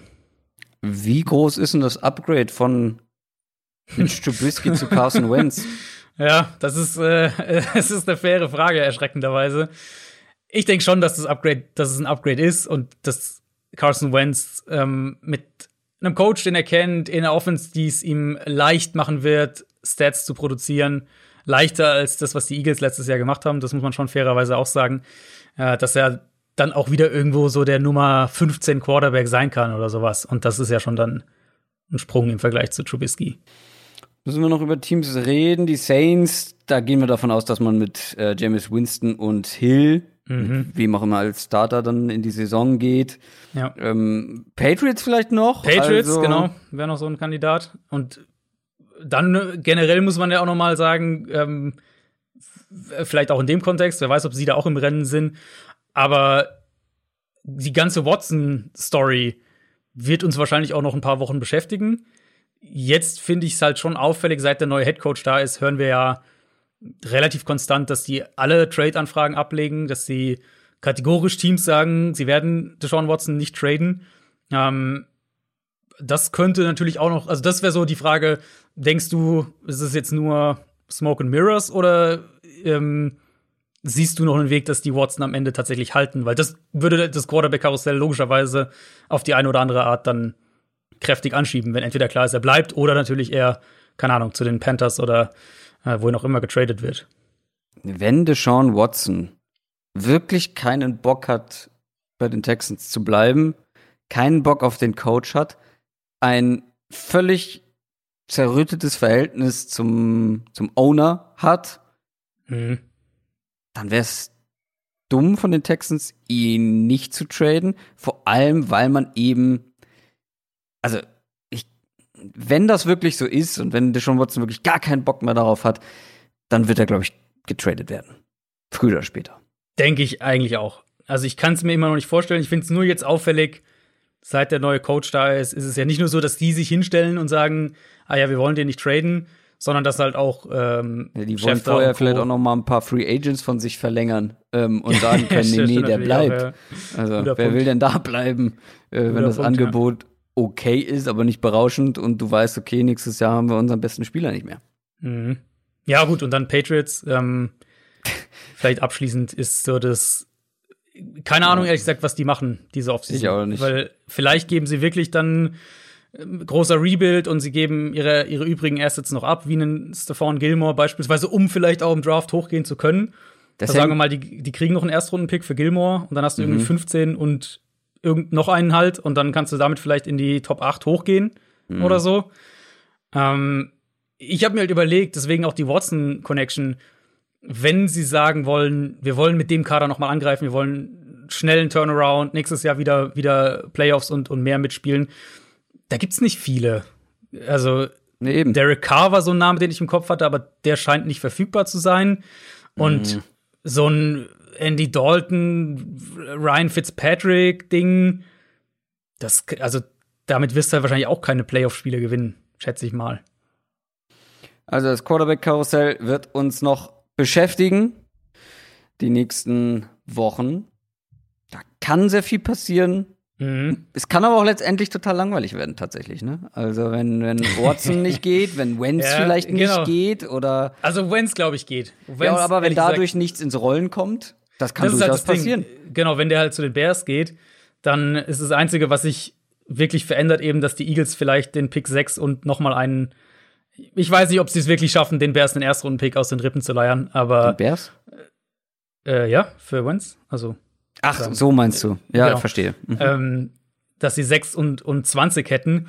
Das glaube ich nicht. Aber, oder ich hoffe es vielleicht, ich hoffe es nicht aus Chicago-Sicht. Das wäre aber das Einzige, was sich verändern würde. Also, dass die Eagles ein bisschen mehr Munition hätten, um vielleicht hoch zu traden. Aber sonst würde sich ja nicht so wahnsinnig viel ändern. Äh, ich denke immer noch, dass sie beide getradet werden. Ich glaube, dass Carson Wentz innerhalb der nächsten fünf Tage getradet wird und Deshaun Watson wahrscheinlich dann irgendwie so kurz vor Free Agency Start oder sowas. Kommen wir zu Lukas. Lukas L., der uns bei Twitter gefragt hat, welches Team mit negativem Rekord hat die positivsten Tendenzen aufgezeigt und könnte mit ein, zwei cleveren Moves in der Free Agency und dem Draft zu einem Playoff-Contender werden. Und andersrum, welches positive Team hat overperformed und könnte negativ werden Hm. nächstes Jahr? Wir haben uns überlegt, wir nennen jeder ein positives und ein negatives Team. Und wir haben uns nicht abgesprochen. Fang du ruhig an, ich habe natürlich Alternativen. Natürlich. Positiv habe ich ähm, natürlich das Team, das Deshaun Watson bekommt, und das sind die Panthers. nein, äh, nein, im Ernst. Äh, sind es die Chargers? Ah, die hätte ich auch als eine Option, ja. Finde ich gut. Viel Potenzial, glaube ich. Mhm. Herbert kommt ins zweite Jahr. Das heißt, er kann sich theoretisch noch steigern.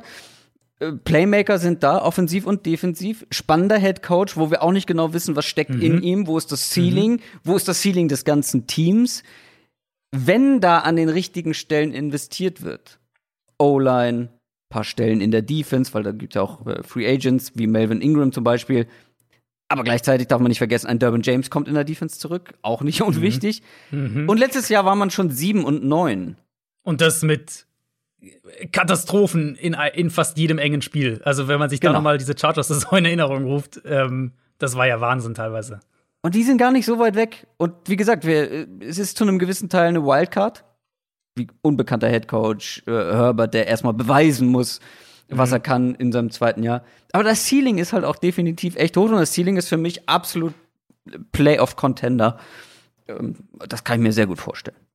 Ja, nee, keine Frage. War für mich, wie gesagt, auch eine Option.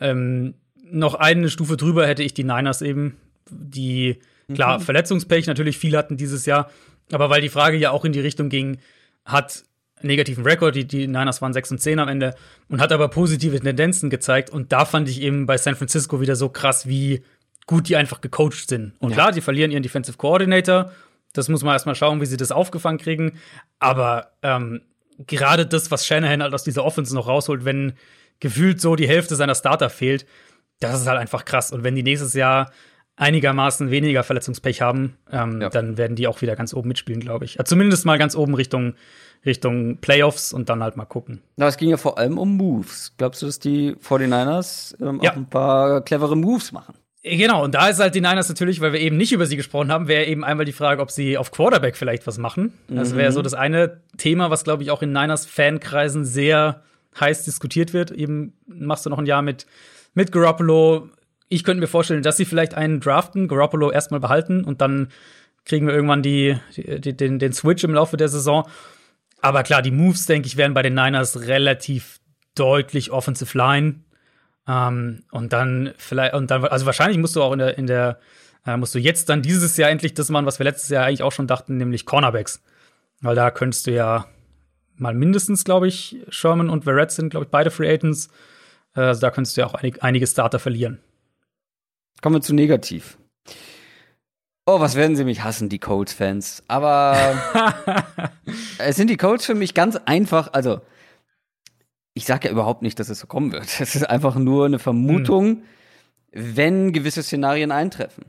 Weil wenn sie niemanden finden, der auf Quarterback an die Leistung von Philip Rivers rankommt, die jetzt nicht atemberaubend war, aber die war gut und man darf sie, glaube ich, nicht unterschätzen, wenn man auf die Performance der Colts letztes Jahr schaut. Und wenn sie halt niemanden da finden und mir fällt halt spontan, nachdem sie Stafford nicht bekommen niemand direkt ein, der das auf jeden Fall, wo ich mir sicher wäre, dass er das könnte. Ich glaube, dann kann das schon ein bisschen nach hinten losgehen. Wie gesagt, ich sage nicht, dass das so kommt, aber Beispiel, das hatten wir vorhin ja bei, bei Carson Wentz zu Trubisky. wenn sie Wentz zum Beispiel ertraden und der spielt nicht besser als letztes Jahr, dann sehe ich hier keinen positiven Rekord für die Colts. Hm. Gut, wenn Wentz nicht besser spielt als letztes Jahr, dann hast du in der Tat recht. Dann Ja, äh, gibt es keinen positiven Rekord. Okay, aber wie hoch ist die Wahrscheinlichkeit, dass Wentz so gut spielt wie Rivers und dass sie dann noch ein, zwei clevere Moves machen und ähm, es war ja dieses Jahr jetzt kein Selbstläufer, dass man in die Playoffs gekommen Nee, ist. das stimmt. Nee, also die Moves bei den Colts, jetzt abgesehen von Quarterback, werden für mich auch tatsächlich primär offensiv, allen voran Wide Receiver. Mhm. Da wirst du wahrscheinlich Wide Receiver, O-Line noch mal. Ähm, Costanzo ist ja zurückgetreten, ja. Ja, ja. Ähm, Genau, Costanzo, also der Left Tackle ist zurückgetreten, sprich, da wirst du was machen müssen. Und dann eben Wide Receiver, T.Y. Hilton ist Free Agent. Ich weiß auch nicht, wie sehr du dich noch auf T.Y. Hilton verlassen willst. Also selbst wenn der Aber- nicht Free Agent wäre. Ähm, Mal so gefragt, welcher Quarterback sagst du, oder bei welchem Quarterback wärst du dir sicher, dass du zumindest, was das Quarterback-Play angeht, das Level von Philip Rivers letztes Jahr bekommst? Ja, das ist, das ist ein fairer Punkt, weil den wirst du wahrscheinlich, also die Colts werden Deshaun Watson nicht bekommen. Ähm, den wirst du nicht bekommen in dieser Offseason. Die Du musst Frage es halt ist halt, kompensieren. genau, die Frage ist halt, wenn du sagst, also wenn ich jetzt mal sage, Rivers war irgendwo so zwischen Platz 10 und 12 wahrscheinlich ungefähr, was, was die Quarterbacks letztes Jahr angeht. Wenn wir sagen, Mhm. Ach, du holst hoch. Carson Wentz und bitte? Ja, ist hoch. Ja, sag, Oh, gut, ja. dann sagen wir, sagen, wir, sagen wir 11 bis 13 von mir aus. sagen, wir, sagen, wir, war der, sagen wir einfach mal, er war der 13. beste Quarterback. Ähm, Das ist meine und du Lieblingszahl, holst, damit kann ich leben. ähm, und du holst Carson Wentz und der kommt da wieder schnell an die Spur. Die Offense hilft ihm mehr, die Offense ist Quarterback-freundlich. Und Carson Wentz ist der 18. beste Quarterback, was ich jetzt nicht für völlig unrealistisch halte. Dann hast du einen Rückschritt, klar, aber solange du eben deine Wide Receiver verbesserst, O-Line nochmal angehst ähm, und das Team halt generell natürlich generell verbesserst, klar, dann glaube ich schon, dann, dann würde ich die Colts immer noch relativ solide sehen. Nicht so weit weg von dem, was sie letztes Jahr hatten. Na, Aber das- du hast ja. schon recht, äh, du hast schon recht. Es gibt, also sagen wir mal, sie machen den, den Wentz-Stil nicht und die Bears sind mittlerweile mein Favorit ja, für Carson Wentz, dann ja, Fitzpatrick Wird's vielleicht dünn. dann. Dann wird's dünn. Bisschen Fitzmagic in Indy. Ja, das wäre spannend. Das wäre Das, spannend. das hätte was, ne? Ja, ich find Äh, das gut. kann auf jeden Fall in beide Richtungen gehen. das, das stimmt, ja. Was ist denn dein Team, wo du glaubst, okay, die waren jetzt in den Playoffs, die, oder zumindest hatten sie einen posit positiven Rekord? Hm. Was glaubst du, welches Team, wenn sie nicht die richtigen Moves machen, welches Team rutscht ab in die negative Rekordebene? Also ich finde eins, was läuft so ein bisschen außer Konkurrenz einfach, die Saints, weil die werden halt einfach einen Aderlass haben mit dem Salary Cap. Ähm, deswegen habe ich die hier nicht genommen, sondern ich habe es ähnlich wie du gemacht. Ich habe mir das Team ausgenommen, wo die Fanbase mich eh nicht mag, äh, nämlich die Miami Dolphins. Die waren halt 10 und 6 letztes Jahr. Die mögen dich nicht. Nee, nee, die mögen mich nicht. Ähm, und Mich auch nicht so gerne, glaube ich, weil ich sehr skeptisch war in Sachen Power Ranking. Aber gut, ja, Miami Dolphins. Ähm, ja, genau. Und äh, da kann man ja wunderbar den, den, den Übergang von Fitzpatrick machen.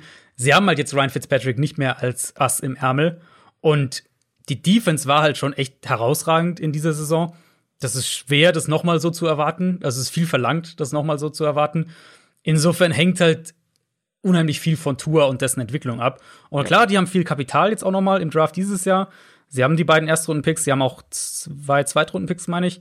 Ähm, da kann noch mal einiges nachkommen, aber das sind halt auch Rookies. Wer weiß, wie schnell die sich äh, entwickeln, wie schnell die einschlagen. Also ich, mich würde jetzt nicht wundern, die waren 10 und 6, die Dolphins, wenn die nächstes Jahr ähm, nur sieben Spiele gewinnen. So in der Richtung.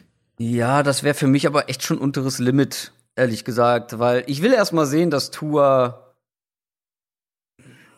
ich will erst mal sehen, dass Tour sich quasi nicht verbessert und oder Mhm. nicht besser spielen kann, als er das jetzt in der in der ersten Saison gemacht hat, nach einer unglaublich schweren Verletzung, nach einer sehr, sehr langen Verletzungspause. Wie gesagt, im ersten Jahr in der NFL.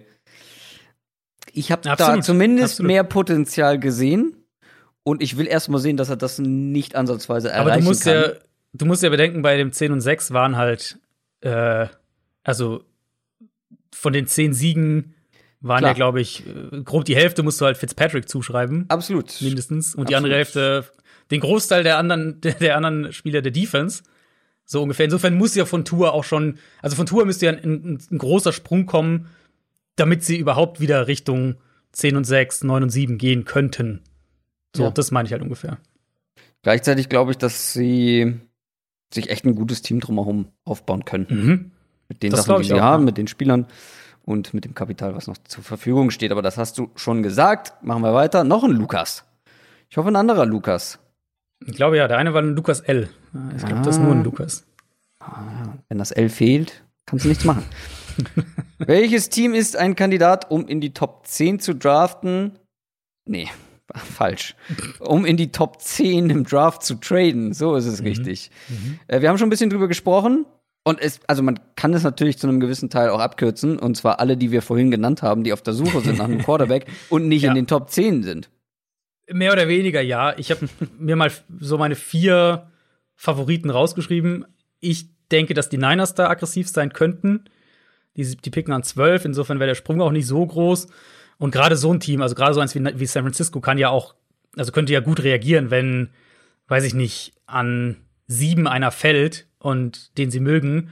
Und dann traden sie mit den Lions, um vielleicht vor die Panthers oder vor die Broncos oder wen auch immer mhm. zu kommen.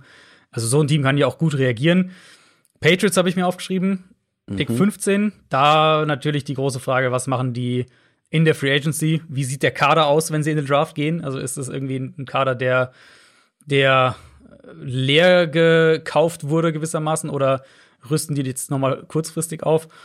Und dann halt Indianapolis an 21, für mich auch ein Kandidat, und eben Washington an 19. Also Washington, die habe ich, wie gesagt, neben Carolina, Carolina pickt ja schon an 8, aber die habe ich so mit auf dem Schirm als, glaube ich, die Teams, die am aggressivsten für einen Quarterback sein könnten. Ja, steht bei mir auch so. Ich habe noch ein anderes Team, aber das ist auch eher Wunschszenario. Das sind die Raiders ganz, ganz aus aus persönlichen Gründen. du sagst, ja, Derek Carr, ja, Derek Carr ist nicht verfügbar. Ich bin halt der Derek Carr-Skeptiker. Ich glaube, mhm. mit Derek Carr wirst du nicht mehr ein ernsthafter Contender. Ähm, ich glaube, das ja. ist nicht möglich. Und noch hat Gruden genug Jahre Vertrag, um Richtig. vielleicht noch mal es mit einem Rookie-Quarterback zu versuchen, um das Projekt noch mal zu starten. Und ich glaube jetzt einfach deine Theorie, die, die, die hast du mir mal geschickt ähm, und die finde ich so gut, werde ich jetzt einfach, werde ich mir einfach grabben. Für die Raiders die Theorie und zwar Car traden, mhm. Mariota erstmal als Starter behalten und dahinter einen Rookie aufbauen. Mhm. Mal sehen, wie lange, je nachdem, wie gut der Rookie halt direkt ist. Das wäre für mich der Plan der Raiders, der mir am meisten gefallen würde.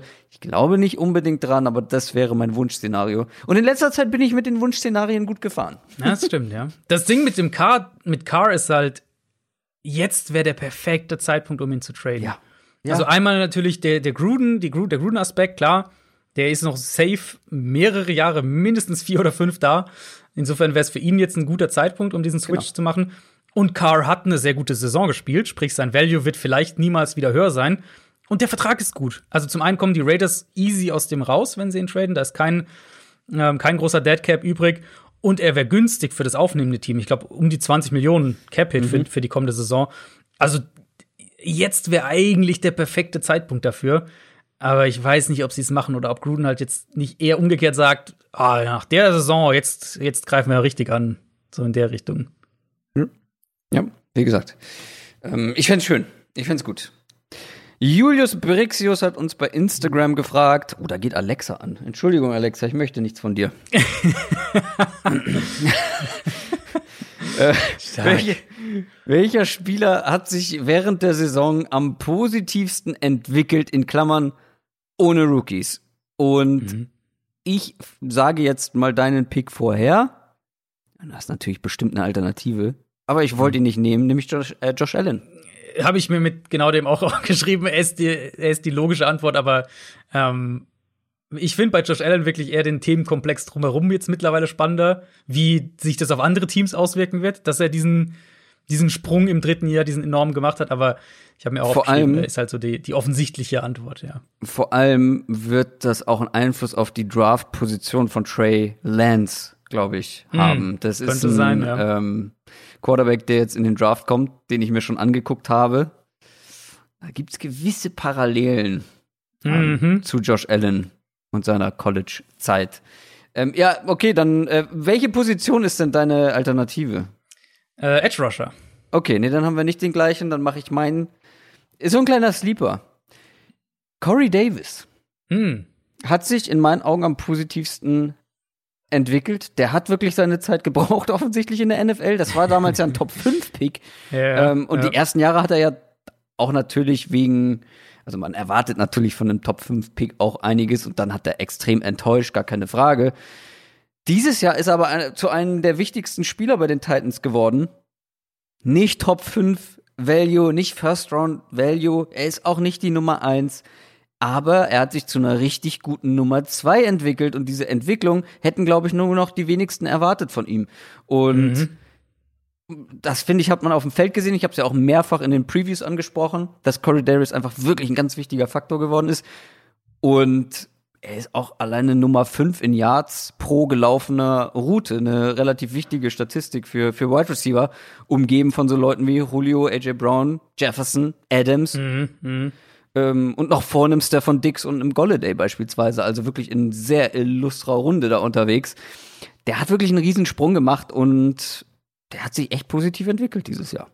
Ja, nee, keine Frage. Äh, hat es natürlich auch gut getimed mit, ähm, mit der Free Agency vor der Nase. Contract Äh, Year. Richtig, das klassische Contract Year. Äh, in dem Fall wirklich. Ähm, hat natürlich sich sehr, sehr viel Geld damit auch verdient.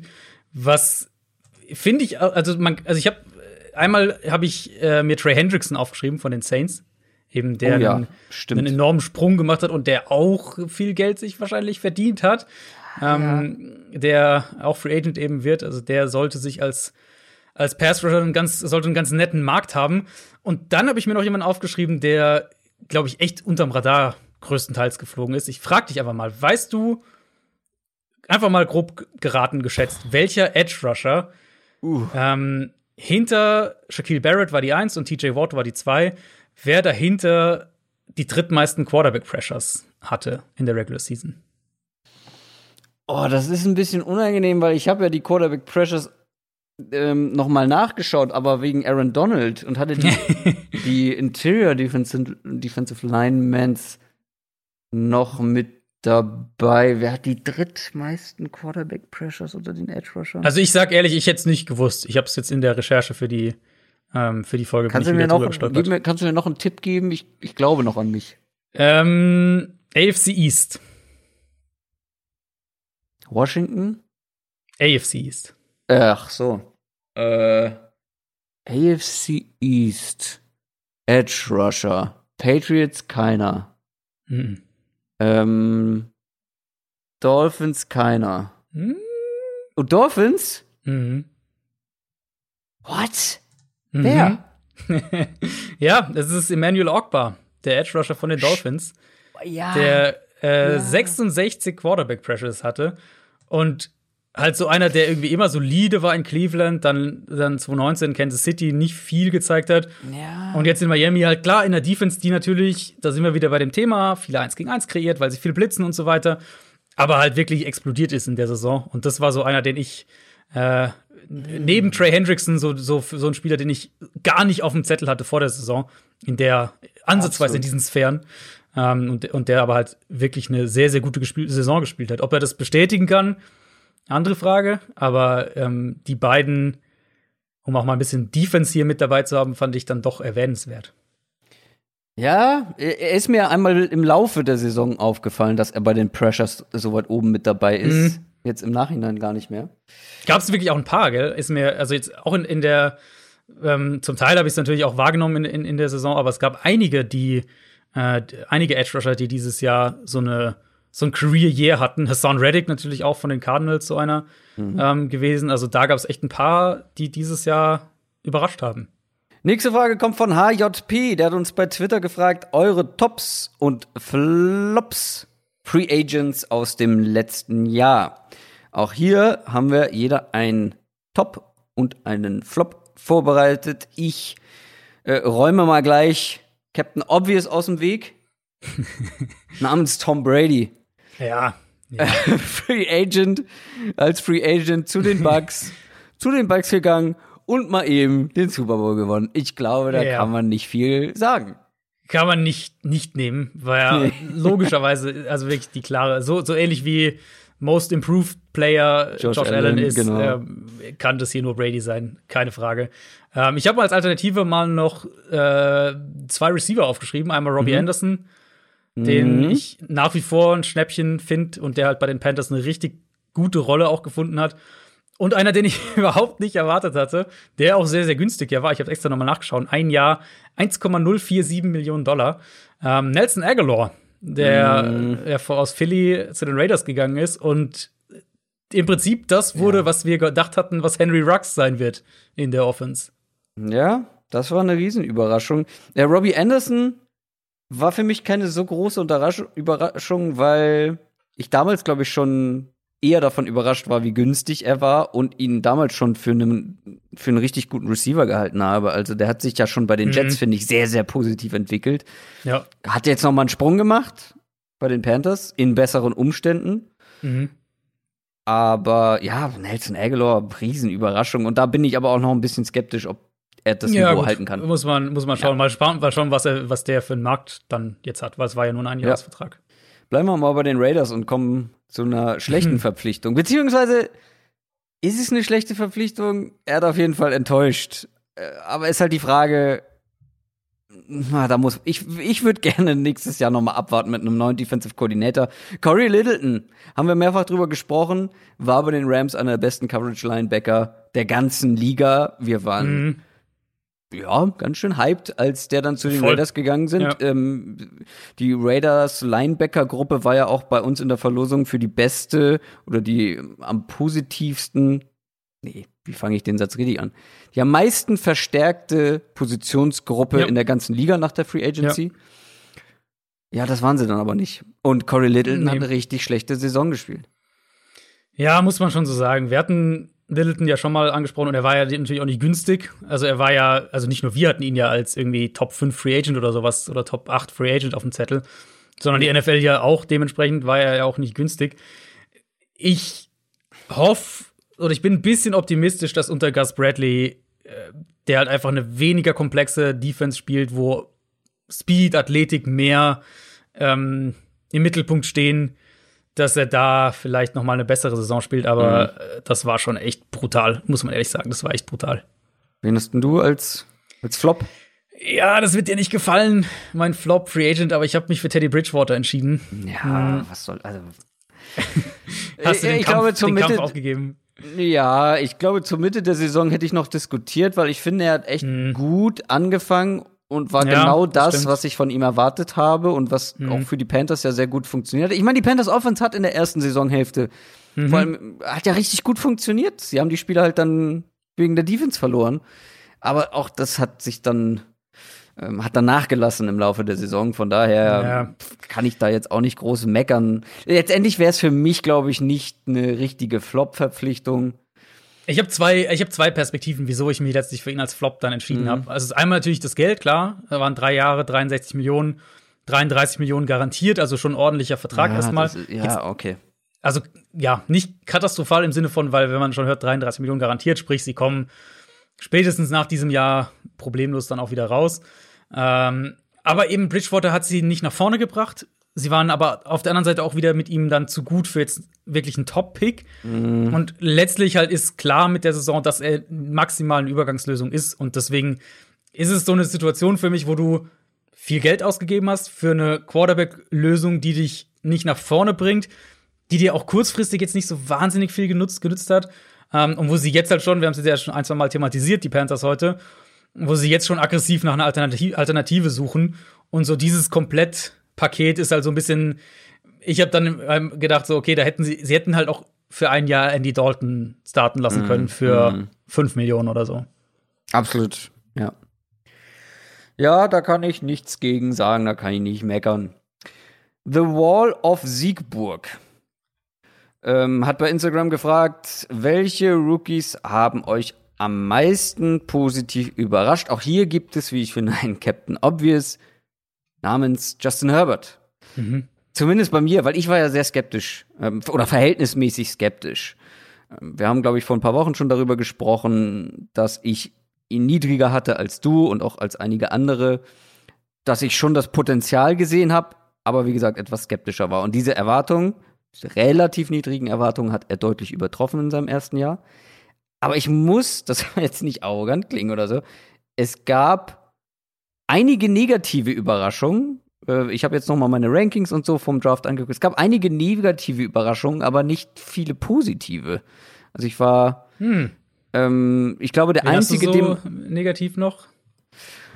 Oh, pff, da muss ich jetzt noch mal wieder äh, raufgucken. Das ist jetzt schon auch ein Tag her, dass ich äh, mich vorbereitet habe. Ähm, naja, Tour. Es stimmt, ja. Äh, Tour allen voran bei den Wide Receivern. Ich werfe mal eben. einen Ruggs Blick- hätte ich auf jeden Ru- Fall. Ja, aber Rux, Ja. da war ich, auch, da war ich auch skeptischer als einige, aber trotzdem hatte ich ihn auch noch als First Round Pick. Mhm. Ähm, Rux, ja, guter Punkt. Edward Hilaire, muss man schon auch sagen, finde ich. Ja, schon. Natürlich, die Erwartungen waren riesig und riesig war es nicht, was er gezeigt hat, das stimmt. Ino Benjamin. ja, der Äh, hat er leider gar nicht gespielt. ja, also ähm, da bin ich wirklich so die Rankings durchgegangen, habe überall eigentlich bei jeder Position vielleicht einen gefunden. Ähm, wer mich halt wirklich noch sehr überrascht hat, ist Chase Claypool.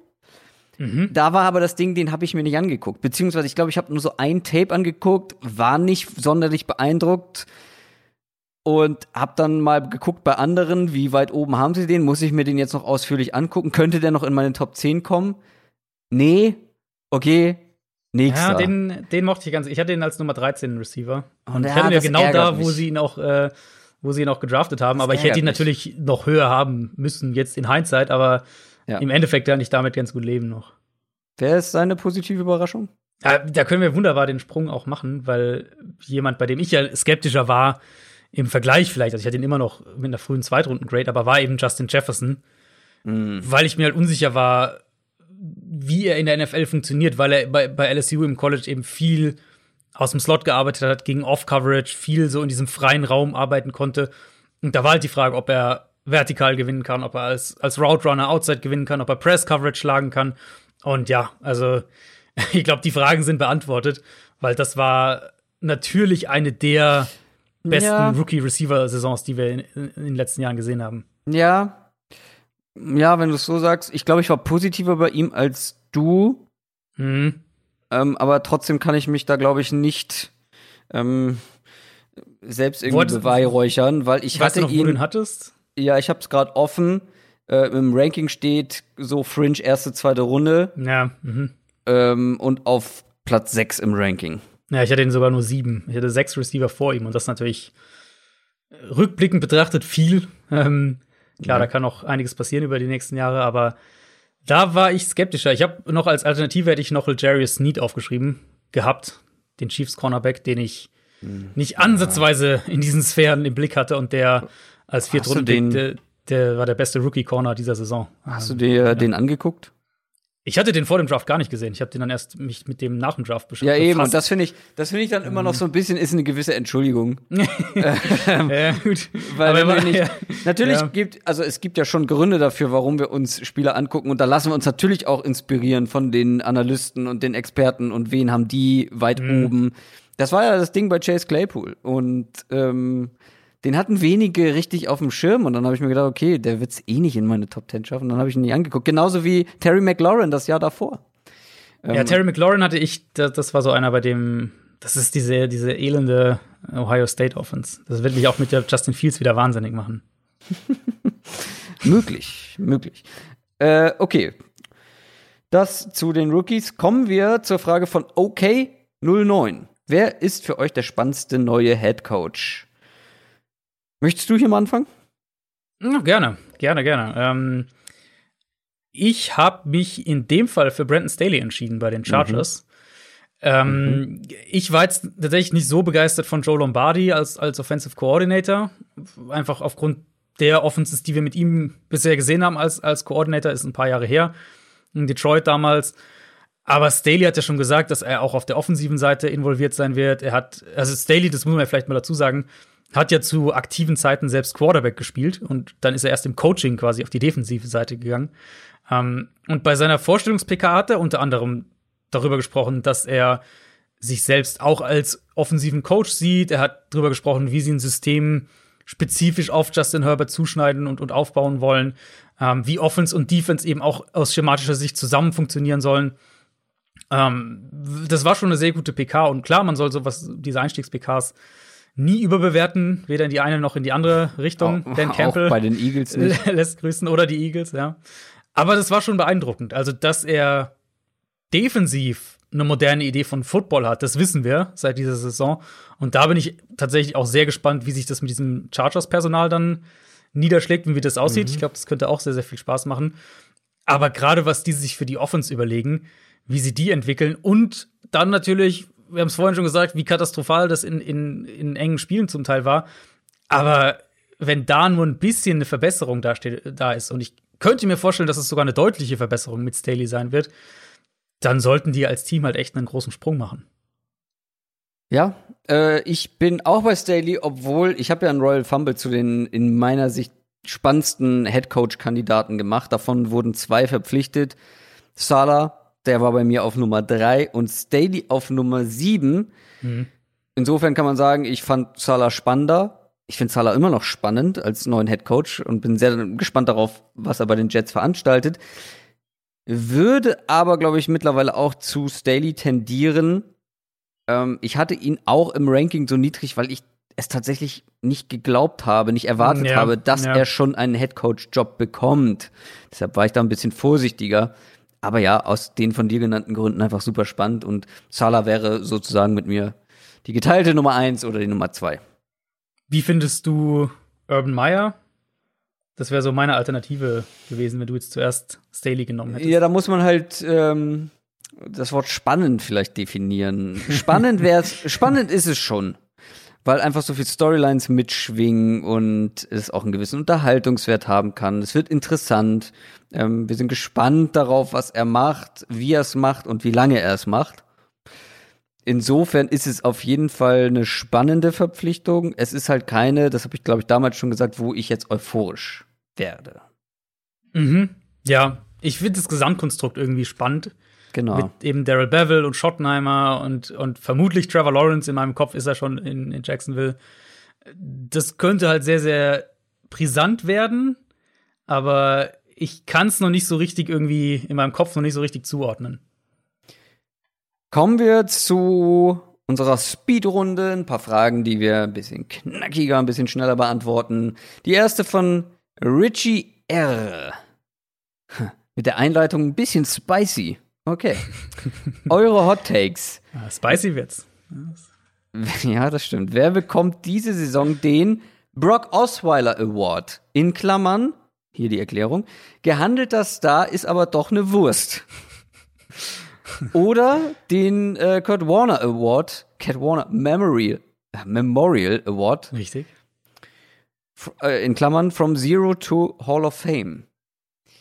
Ich möchte mit meinem Brock Osweiler Award anfangen. Sehr gerne. Sehr und gerne. möchte ihn ähm, zelebrierend verleihen an. Kannst du dir denken, hast du eine Tendenz? Also die obvious choice wäre an diesem Punkt Carson Wentz. Ähm, nee, gehandelter Star. Naja, die Alternative, die ich mir nämlich auch aufgeschrieben hatte, und ich könnte mir vorstellen, dass du ihn auch genommen hast, ist vielleicht Sieg Elliott? Nein, hm. weil Wurst wäre für mich etwas zu hart. Ähm, ich bin sehr zufrieden, wie die Saison gelaufen ist, weil ich ihn ja damals auf Platz 8, glaube ich, in meinem Running Back Ranking mhm. hatte, dafür enorm viel einstecken musste und er dann so eine Saison gespielt hat. Nein, es ist aber trotzdem Running Back. Es ist Ronald Jones. Natürlich ist es Ronald Jones. Was erwartet ihr denn? Ey, ganz ehrlich, Ronald Jones Klar wird er als Star gehandelt. Ich finde schon, weil vor dem Super Bowl, was haben wir da gehört, äh, wie wichtig er für die Bucks ist.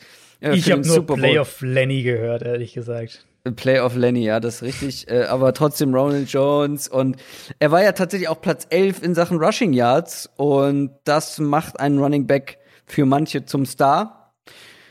Aus Fantasy-Sicht war er, glaube ich, auch ganz gut deshalb dieses Jahr. Und dann kriegst du automatisch in der öffentlichen Wahrnehmung so ein bisschen so, so, so ein Star-Stempel oder ein Sternchen-Stempel.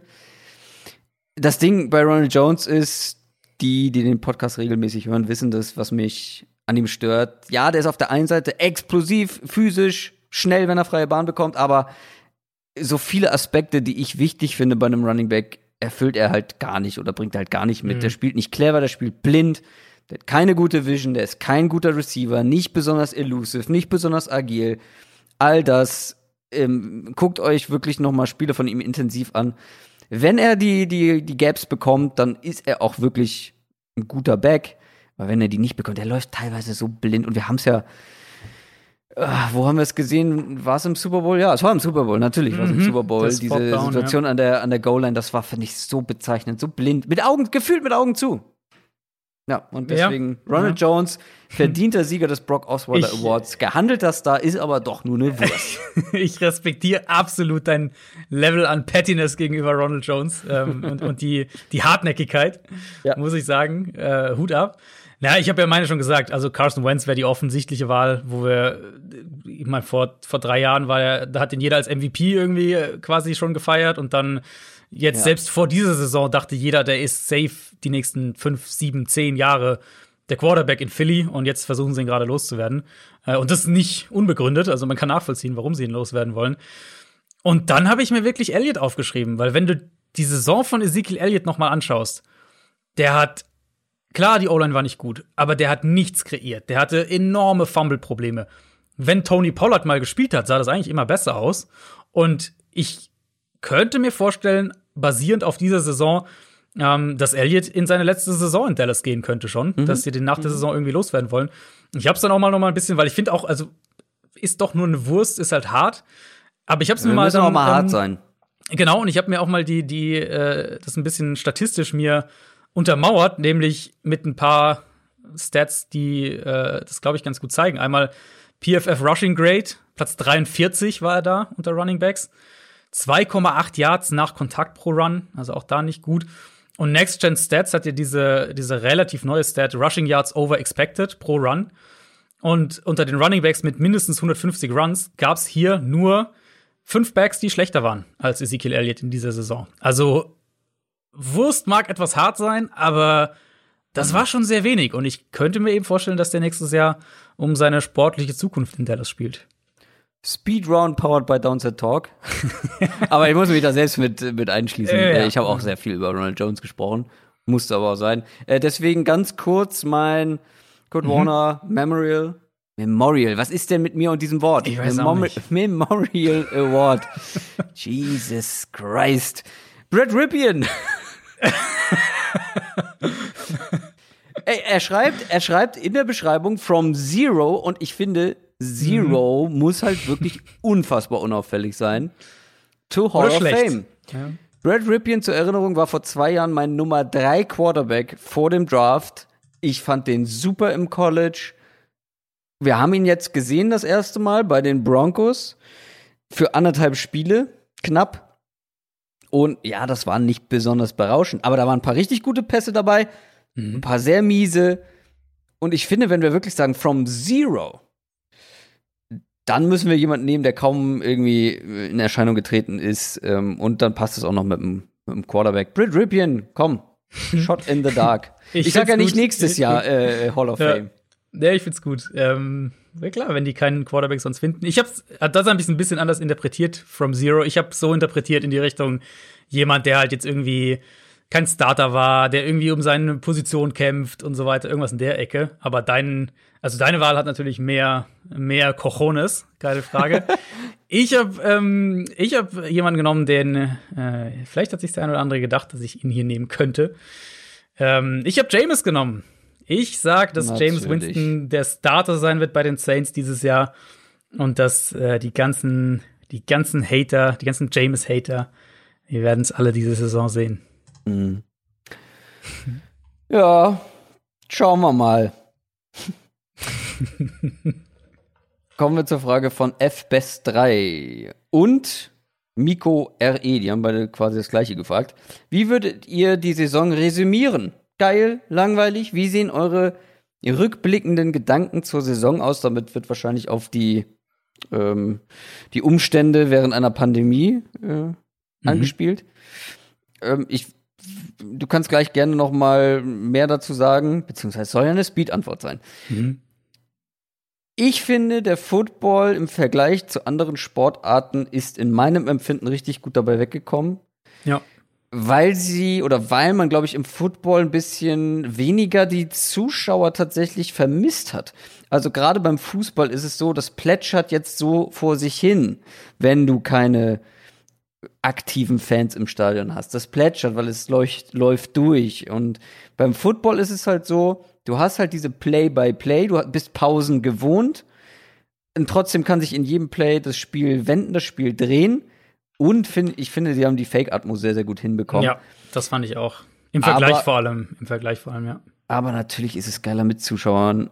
Ja, ähm, gar keine keine Frage. Frage. Aber ich finde, die NFL, auch wie sie das Programm haben, irgendwie durchziehen können, Mhm.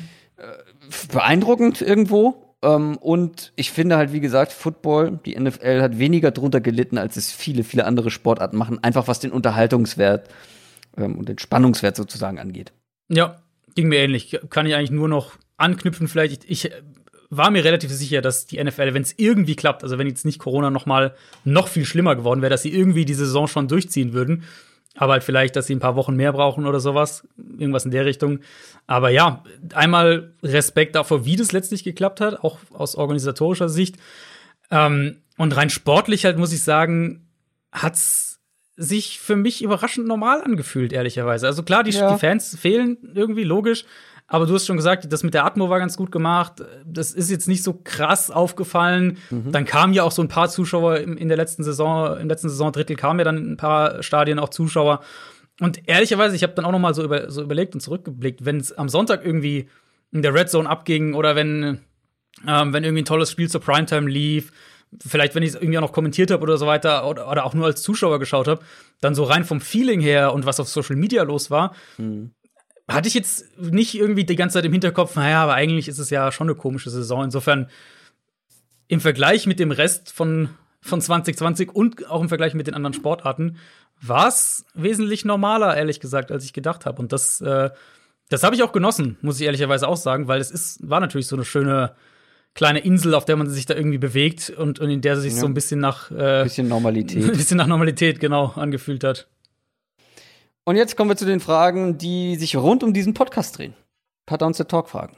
Fangen wir an mit der von Lilinus. Bei Instagram hat er gefragt, gibt es Momente, in denen ihr am Mittwochabend denkt, boah, gar keinen Bock auf einen Franke oder Schrägstrich Kröger. Möchtest Ähm, du zuerst? Nein. Ja, kann ich generell sagen. Ich glaube, es ist noch nie vorgekommen, dass ich gedacht habe, oh nee, jetzt mit Adrian zwei Stunden quatschen. Hm. Das ist noch nie vorgekommen. Es kam aber schon vor, dass ich nach einem stressigen Arbeitstag, heute, Mhm. bestes Beispiel, ja, das ist heute einen sehr, sehr anstrengenden und sehr, sehr vollgepackten Arbeitstag und musste schon sehr viel reden, auch im On sozusagen. Mhm. Und heute habe ich gedacht, oh, jetzt noch mal zwei Stunden quatschen. Aber das hat dann nichts mit, äh, mit Adrian zu tun, sondern tatsächlich, dass neben der Arbeit, neben dem fünf, also ich habe ja jetzt eigentlich vier, eine Vier-Tage-Woche. Ähm, ich habe ja den Beruf gewechselt, Vier-Tage-Woche. Allerdings habe ich mir den Montag diese Woche genommen, logischerweise. Ähm, um, nicht um ausschlafen zu können, sondern um Downside Talk, äh, Downside Short um 10 Uhr aufnehmen zu können. Ähm, deswegen musste ich heute ganz normal arbeiten und das dann dann abends noch, nachdem man gestern den ganzen Abend schon quasi mit der Vorbereitung verbracht hat und dann am Mittwochabend. Das kommt tatsächlich schon mal vor bei mir. Ähm, aber danach denke ich halt immer, ah, war trotzdem cool und dann freue ich mich auch immer, wenn die nächste Folge fertig ist und sie dann Mhm. Donnerstagnacht online geht. Ähm, ja, aber ähm, so grundsätzlich das gesagt, oh nee, weil ich meine, wir sprechen ja auch sonst nicht unter der Woche. Wir schreiben zwar regelmäßig und auch viel, aber es ist ja nicht so, dass wir ständig miteinander quatschen, es ist einmal die Nicht Woche. Ja, das stimmt. Also Das stimmt. Nee, das, also kann ich äh, eigentlich nur genauso sagen, dass ich irgendwie sage, keinen Bock auf den Kröger, das, äh, das hatte ich noch nicht bisher, aber klar gibt's Wochen, in denen man so ein bisschen durchbeißt, weil ich meine, Oh, gerade Mid-Season, ey, was habe ich Genau, gekämpft? Und ich habe es voll. ja auch mehrfach gesagt. Mhm. Ich so, oh, jetzt, also gar nicht mal die Aufnahme war das Problem, sondern die Vorbereitung. Ich habe auch gestern Mhm. wieder gemerkt, wenn es jetzt nicht so eine Preview ist und nicht die zwölfte Preview Mhm. äh, in Folge ist, die Abwechslung ist zu. die Abwechslung tut gut, so ja. gut. Ich konnte, also es ging mir viel leichter von der Hand, jetzt die, die Fragen hier zu beantworten und damit Mhm. Notizen zuzumachen, als dann wirklich noch mal zu dem 865. Matchup dieses Jahr. Aber das ist auch die Jahre davor schon so gewesen. Das Mid-Season ist echt ein Kampf. Gibt's immer wieder. Und vor allem willst du dich ja halt auch nicht hinsetzen und irgendwie sagen, so, ja, hallo, wir machen jetzt Podcast, so irgendwie Energie von einem Toastbrot oder sowas, sondern da soll ja auch ein bisschen ja. Energie mit drin sein und die Leute, die es hören sollen, nicht irgendwie einfach die Infos runtergerattert bekommen, sondern ja auch Spaß dabei haben. Und da gibt's für mich auch hier und da mal einen Mittwoch, dann Abend, wo vielleicht irgendwie, keine Ahnung, die Sonntag-Nachtschicht besonders lang war und ich am Dienstag Überstunden gemacht habe und am Mittwoch noch bis kurz vorher an meiner Vorbereitung saß. Mhm. Ich meine, du weißt es, ähm, für eine, für eine Regular-Season-Folge mache ich in der Regel zwischen 14 und 18 Seiten Word-Notizen am Ende. Jupp. Also eine Regular Season Preview Folge, keine Ahnung, Preview Woche 12 oder so, ist bei mir irgendwas zwischen 14 und 18 Seiten in Word und merkt ähm, man gar nicht. und das kann natürlich auch mal ein Grind sein, auch wenn ich mich da nie beschweren will, weil es immer noch ein ja, das großes Privileg, nicht. das zu machen. Genau. Aber ich glaube, die oder ich hoffe, die paar Mittwoche, die in der Saison, an denen ich vielleicht denke oder du vielleicht denkst, boah, jetzt noch mal zwei Stunden Aufnahme. Ich hoffe, man merkt es nicht. Ähm, in der Offseason kann ich auch echt sagen, wir machen jetzt den Podcast seit, seit bald drei Jahren. In der Offseason hatte ich das auch noch nie. Also in der Offseason, da hatte ich eigentlich noch nie ja. so dieses weil halt der, der natürlich auch nicht dieser Dauerstress da ist. Das ist mhm. einmal ist es inhaltlich anders, aber es ist natürlich auch nicht der ähm, dieser Dauerstress von einer von einer Arbeitswoche sozusagen in der in der Regular Season.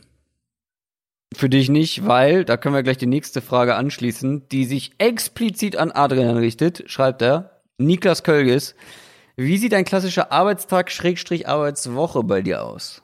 Ja, genau. Das geht im Prinzip genau damit um da den Leuten äh, so ein bisschen den Vorhang mal wegzuziehen.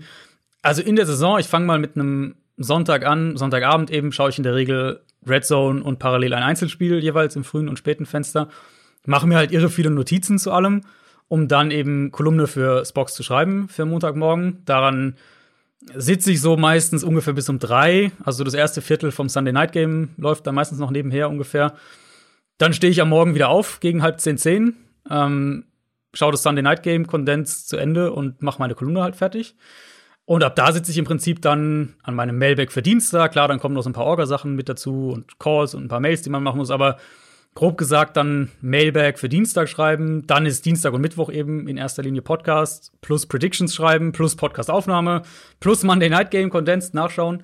Mhm. Und ähm, dann ist das schon Donnerstag. Und da habe ich dann jetzt immer mein The Zone-Spiel vorbereitet. Plus natürlich dann Reise nach München, kommentieren, mhm. Freitag tagsüber schlafen. Samstag ist immer fix frei für die Family. Das habe ich echt versucht und glaube ich auch geschafft, die ganze Saison über ähm, den Samstag freizuhalten. Aber man merkt schon halt mit dem Ablauf, mhm. äh, irgendwann, äh, irgendwann ist halt der Akku doch auch leer. Und äh, ich muss ehrlicherweise sagen, von meiner Seite aus war es, diese Saison ist es mir leichter gefallen tatsächlich, obwohl ich eigentlich mehr Stress hatte, dadurch, dass ich jede Woche in München war. Ähm, das war letzte Saison, war ich nur alle zwei Wochen. Ähm, mir ist es irgendwie trotzdem leichter gefallen, was die sozusagen die Motivation angeht. Ich glaube, du hattest dieses Jahr eher den Durchhänger als ich. Ähm, letztes Jahr hatte ich, muss ich ehrlicherweise auch sagen, hatte ich einen ziemlichen Durchhänger. So zwischen, das war so um Woche 12 bis 15 mhm. oder 11 bis 14 sowas, also 2019 in der Saison. Ähm, da hatte ich echt ein, ein ziemliches Loch. Ähm, das hatte ich diese Saison so nicht. Ja, es hat sich auch ein bisschen was verändert, ne? Ich, oder hatten wir das letztes ähm, Jahr schon, dass du quasi einen Arbeitstag für den Podcast irgendwie hast? Weil Doch, bei das mir, war, ja, bei mir war es letztes Jahr auch schon so. Weil bei mir war ja das Problem, ich habe eigentlich nach der letzten Saison gesagt, okay, nicht noch mal fünf Tage mhm. die Woche arbeiten, regulär. Plus dann. Äh, plus den genau. Podcast. Das ha habe ich auch fast geschafft, sozusagen, aber ähm, das hat sich dann alles ein bisschen in die Länge gezogen mit dem Jobwechsel, mit dem Ortswechsel. Und gut, ich hatte jetzt den kompletten Januar über frei und das war auch echt super während der Playoffs und eine, mhm. eine schöne Erholung, aber die anstrengende Phase ist vorher. Die anstrengende Phase ist, wenn alle Teams ja. spielen und nicht in ja. den Playoffs und es immer weniger Spiele werden. Ja. Ähm, und das, da habe ich mich echt durchgeschleppt, weil ich ja auch das Ende sozusagen vor Augen hatte. Ich wusste, dass es bald anders wird und jetzt noch da ja. durchquälen. Das war schon, äh, war schon, aber wie gesagt, das klingt jetzt viel zu jammerig, weil letztendlich haben wir mit diesem Podcast angefangen als, als Hobby, als kleines Hobby, als Versuch. Mhm. Und ähm, ja, das muss, ich, wie gesagt, ja, das muss, wir können uns jetzt beide, ja. wir können uns jetzt beide erlauben, einen regulären Arbeitstag quasi mhm. aufzugeben um diesen Podcast zu machen, weil ihr uns bei Patreon unter unterstützt. Viele von euch zumindest. Genau, das muss man, das muss man echt sagen, dass, das, äh, dass wir das auch sehr zu schätzen wissen. Und, und eben, was du gerade gesagt hast, wir haben den Podcast damals angefangen im, äh, wann, wann war es? April, glaube ich, gell? Anfang, Ja, Anfang Mitte April. Draft. Ja, genau, kurz vorm Draft. Und wir haben halt gesagt, wir machen es jetzt mal wöchentlich und dann schauen wir mal. Und dann gucken wir mal und, und wenn es halt läuft und uns Spaß Ja. macht, dann bleiben wir dabei. Und wenn nicht, aber halt auch nicht. Genau. Also es war ja immer so ein, gerade am Anfang war das ja nur total, wir schauen halt mal von, vielleicht nicht Woche zu Woche, aber von Monat zu Monat so irgendwie. Mhm. Ähm, und jetzt ist es ja wirklich ein, nicht nur ein fester Teil irgendwie des Arbeitslebens, sondern wenn ich so schaue, was auf Social Media teilweise abgeht und, und Mhm. wie viele Leute den Podcast hören und wie viele uns unterstützen, ist es ja echt mehr als jetzt einfach nur ein Arbeitstag in dem Sinne. Ja, absolut.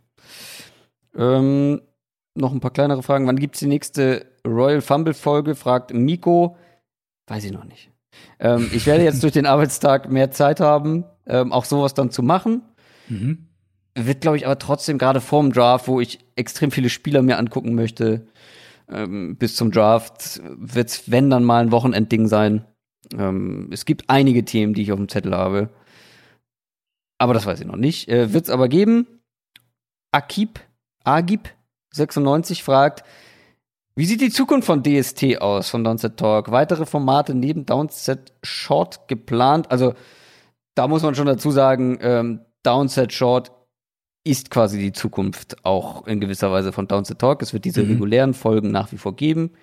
Unverändert. Vielleicht eben ein bisschen kürzer, weil wir eben manche Themen dann in der Folge Downset Short vielleicht schon verarbeitet haben.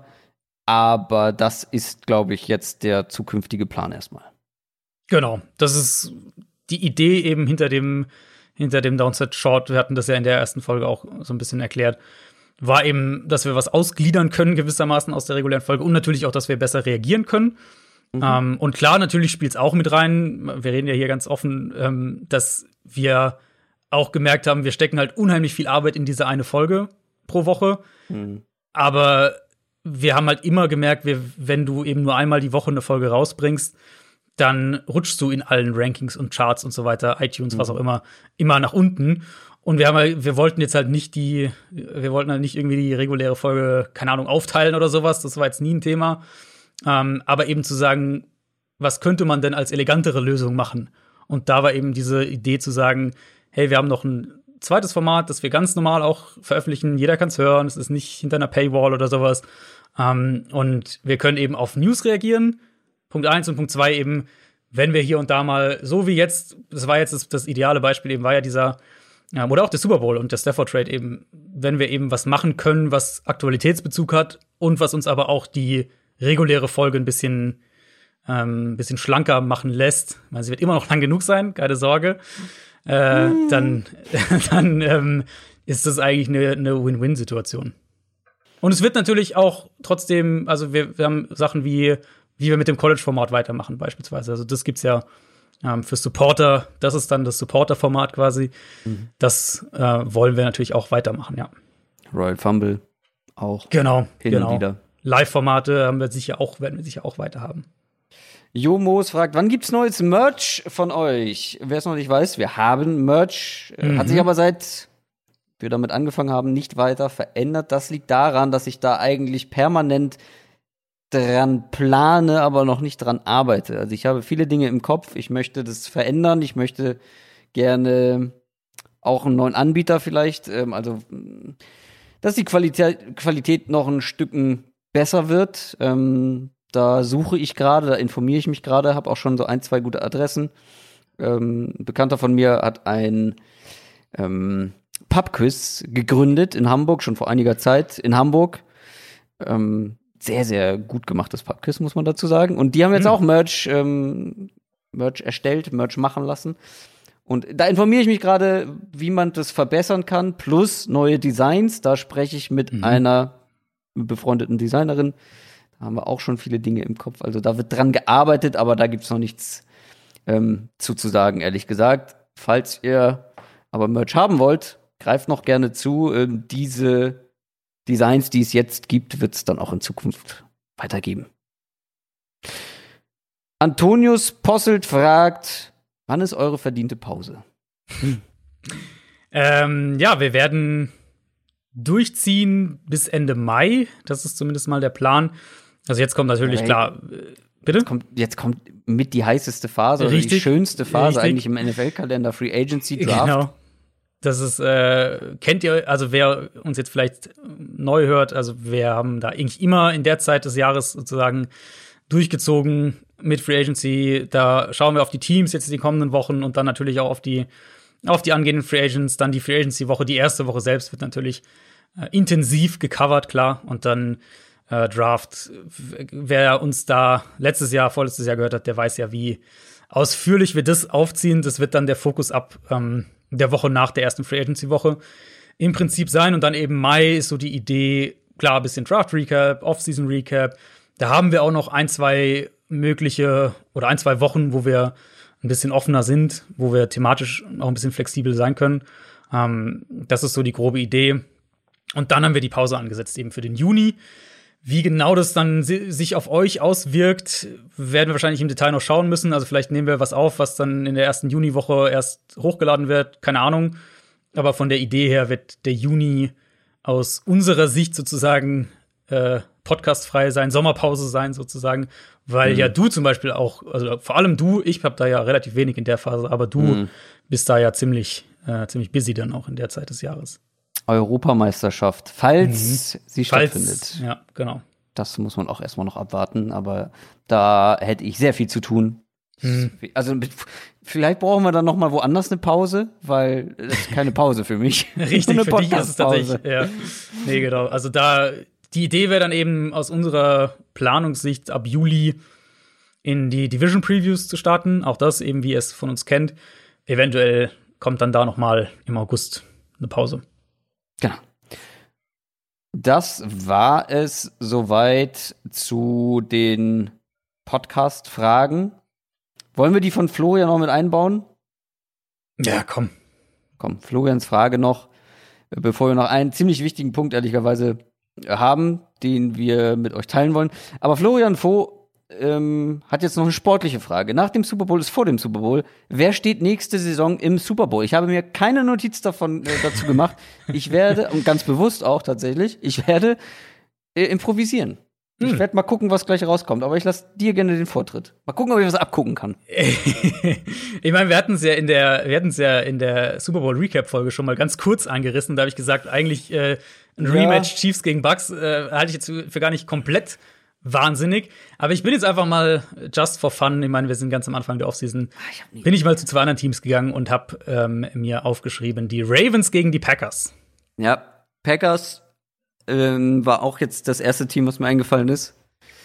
Ähm, weil ich glaube, wenn sie diesmal die richtigen Moves in der Free Agency machen Und im Draft. und wieder ja. so spielen, und im Draft natürlich, äh, und wieder so spielen ungefähr wie letztes Jahr, dann hat man echt gute Chancen. Mhm. Und mit einem bisschen anderen Spielverlauf, glaube ich, hätte man auch gegen die Bucks irgendwie eine Chance gehabt oder nicht mit Mhm. diesem. Wie auch immer. Auf jeden Fall äh, Packers und aus der AFC.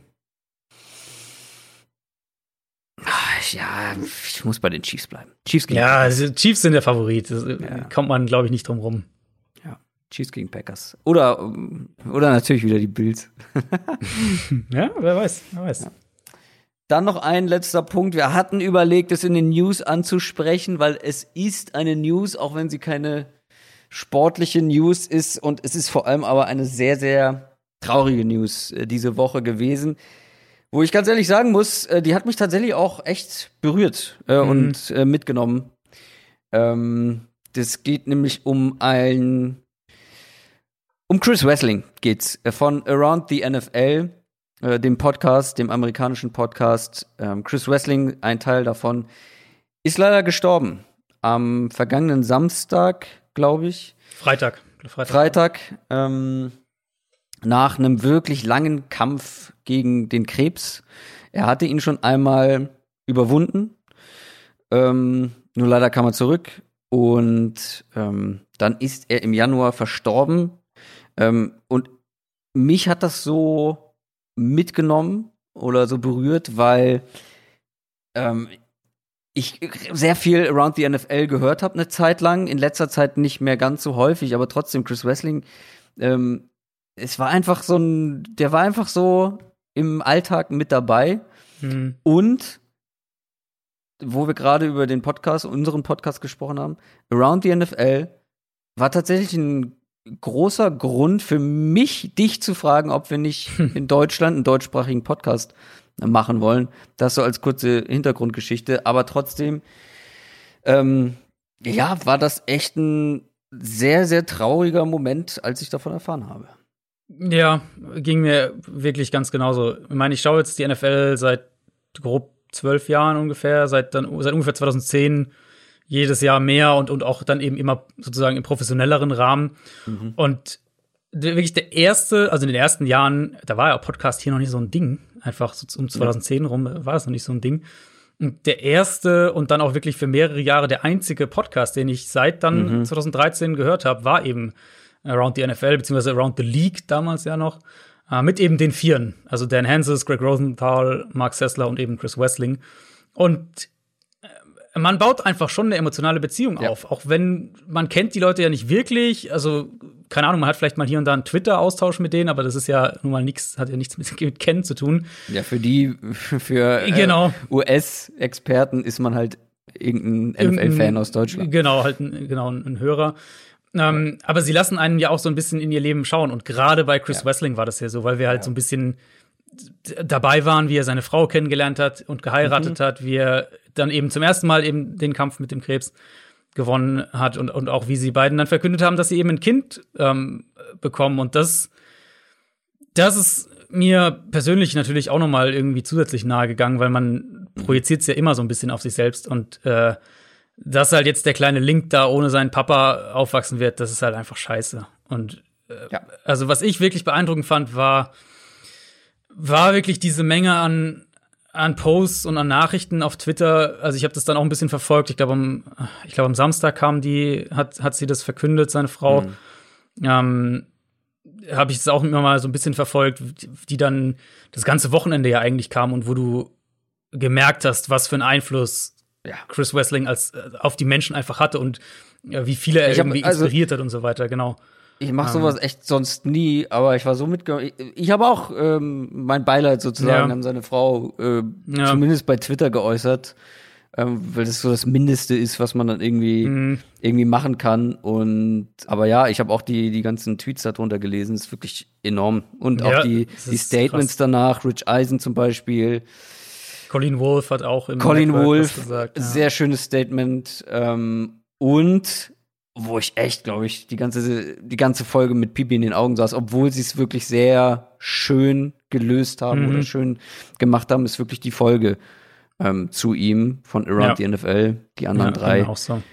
Oh, aber trotzdem, ich saß die ganze Zeit mit Kloß im Hals. Äh, Ja, nee, ging mir, also ging mir komplett auch so, Also- weil du merkst natürlich, wie er, also du merkst einmal, wie eng die vier natürlich waren, aber du merkst auch, wie, ähm, wie prägend er einfach für sie war und auch Ja. eben für andere Menschen. Und das ist natürlich einmal wirklich schön und ist eine wahnsinnig tolle Legacy irgendwo für ein Leben sozusagen, aber das ist nur leider viel zu früh. Genau, und, und umso trauriger ist es halt jetzt, dass, dass, dass seine Frau und, und sein kleiner Sohn eben den Rest ihres Lebens hier ohne ihn verbringen müssen. Ja. Beeindruckend, wie die Frau zumindest nach außen hin Mhm. damit umgeht, ähm, wie die drei anderen diese Folge machen konnten. Ja, Ähm, das fand ich auch wirklich krass. Das wollten wir zum Ende noch mal angesprochen haben. Ich hoffe, euch hat die Folge auch trotz des etwas traurigen Endes jetzt äh, trotzdem gut gefallen. Gerne Feedback dalassen. Gerade auch zu den Fragen, die wir beantwortet haben. Und dann, glaube ich, gibt es nicht mehr viel zu sagen. Oder, Adrian? Ich denke nicht. Nee. Ich glaube, ich glaube, bei dem, äh, bei dem letzten Thema äh, muss man auch nicht mehr viel dazu hinzufügen. Das stimmt. Ja, wir wünschen euch eine schöne Woche. Wir hören uns kommenden Donnerstag wieder mit was? Mit Free Agency Preview schon, ne? Wir sind schon soweit. Äh, genau, wir starten mit den Teamleads dann. Die Teamleads stehen auf dem Programm. Wie gesagt, eine schöne Woche. Bis Donnerstag. Macht's gut. Tschüss. Ciao, ciao.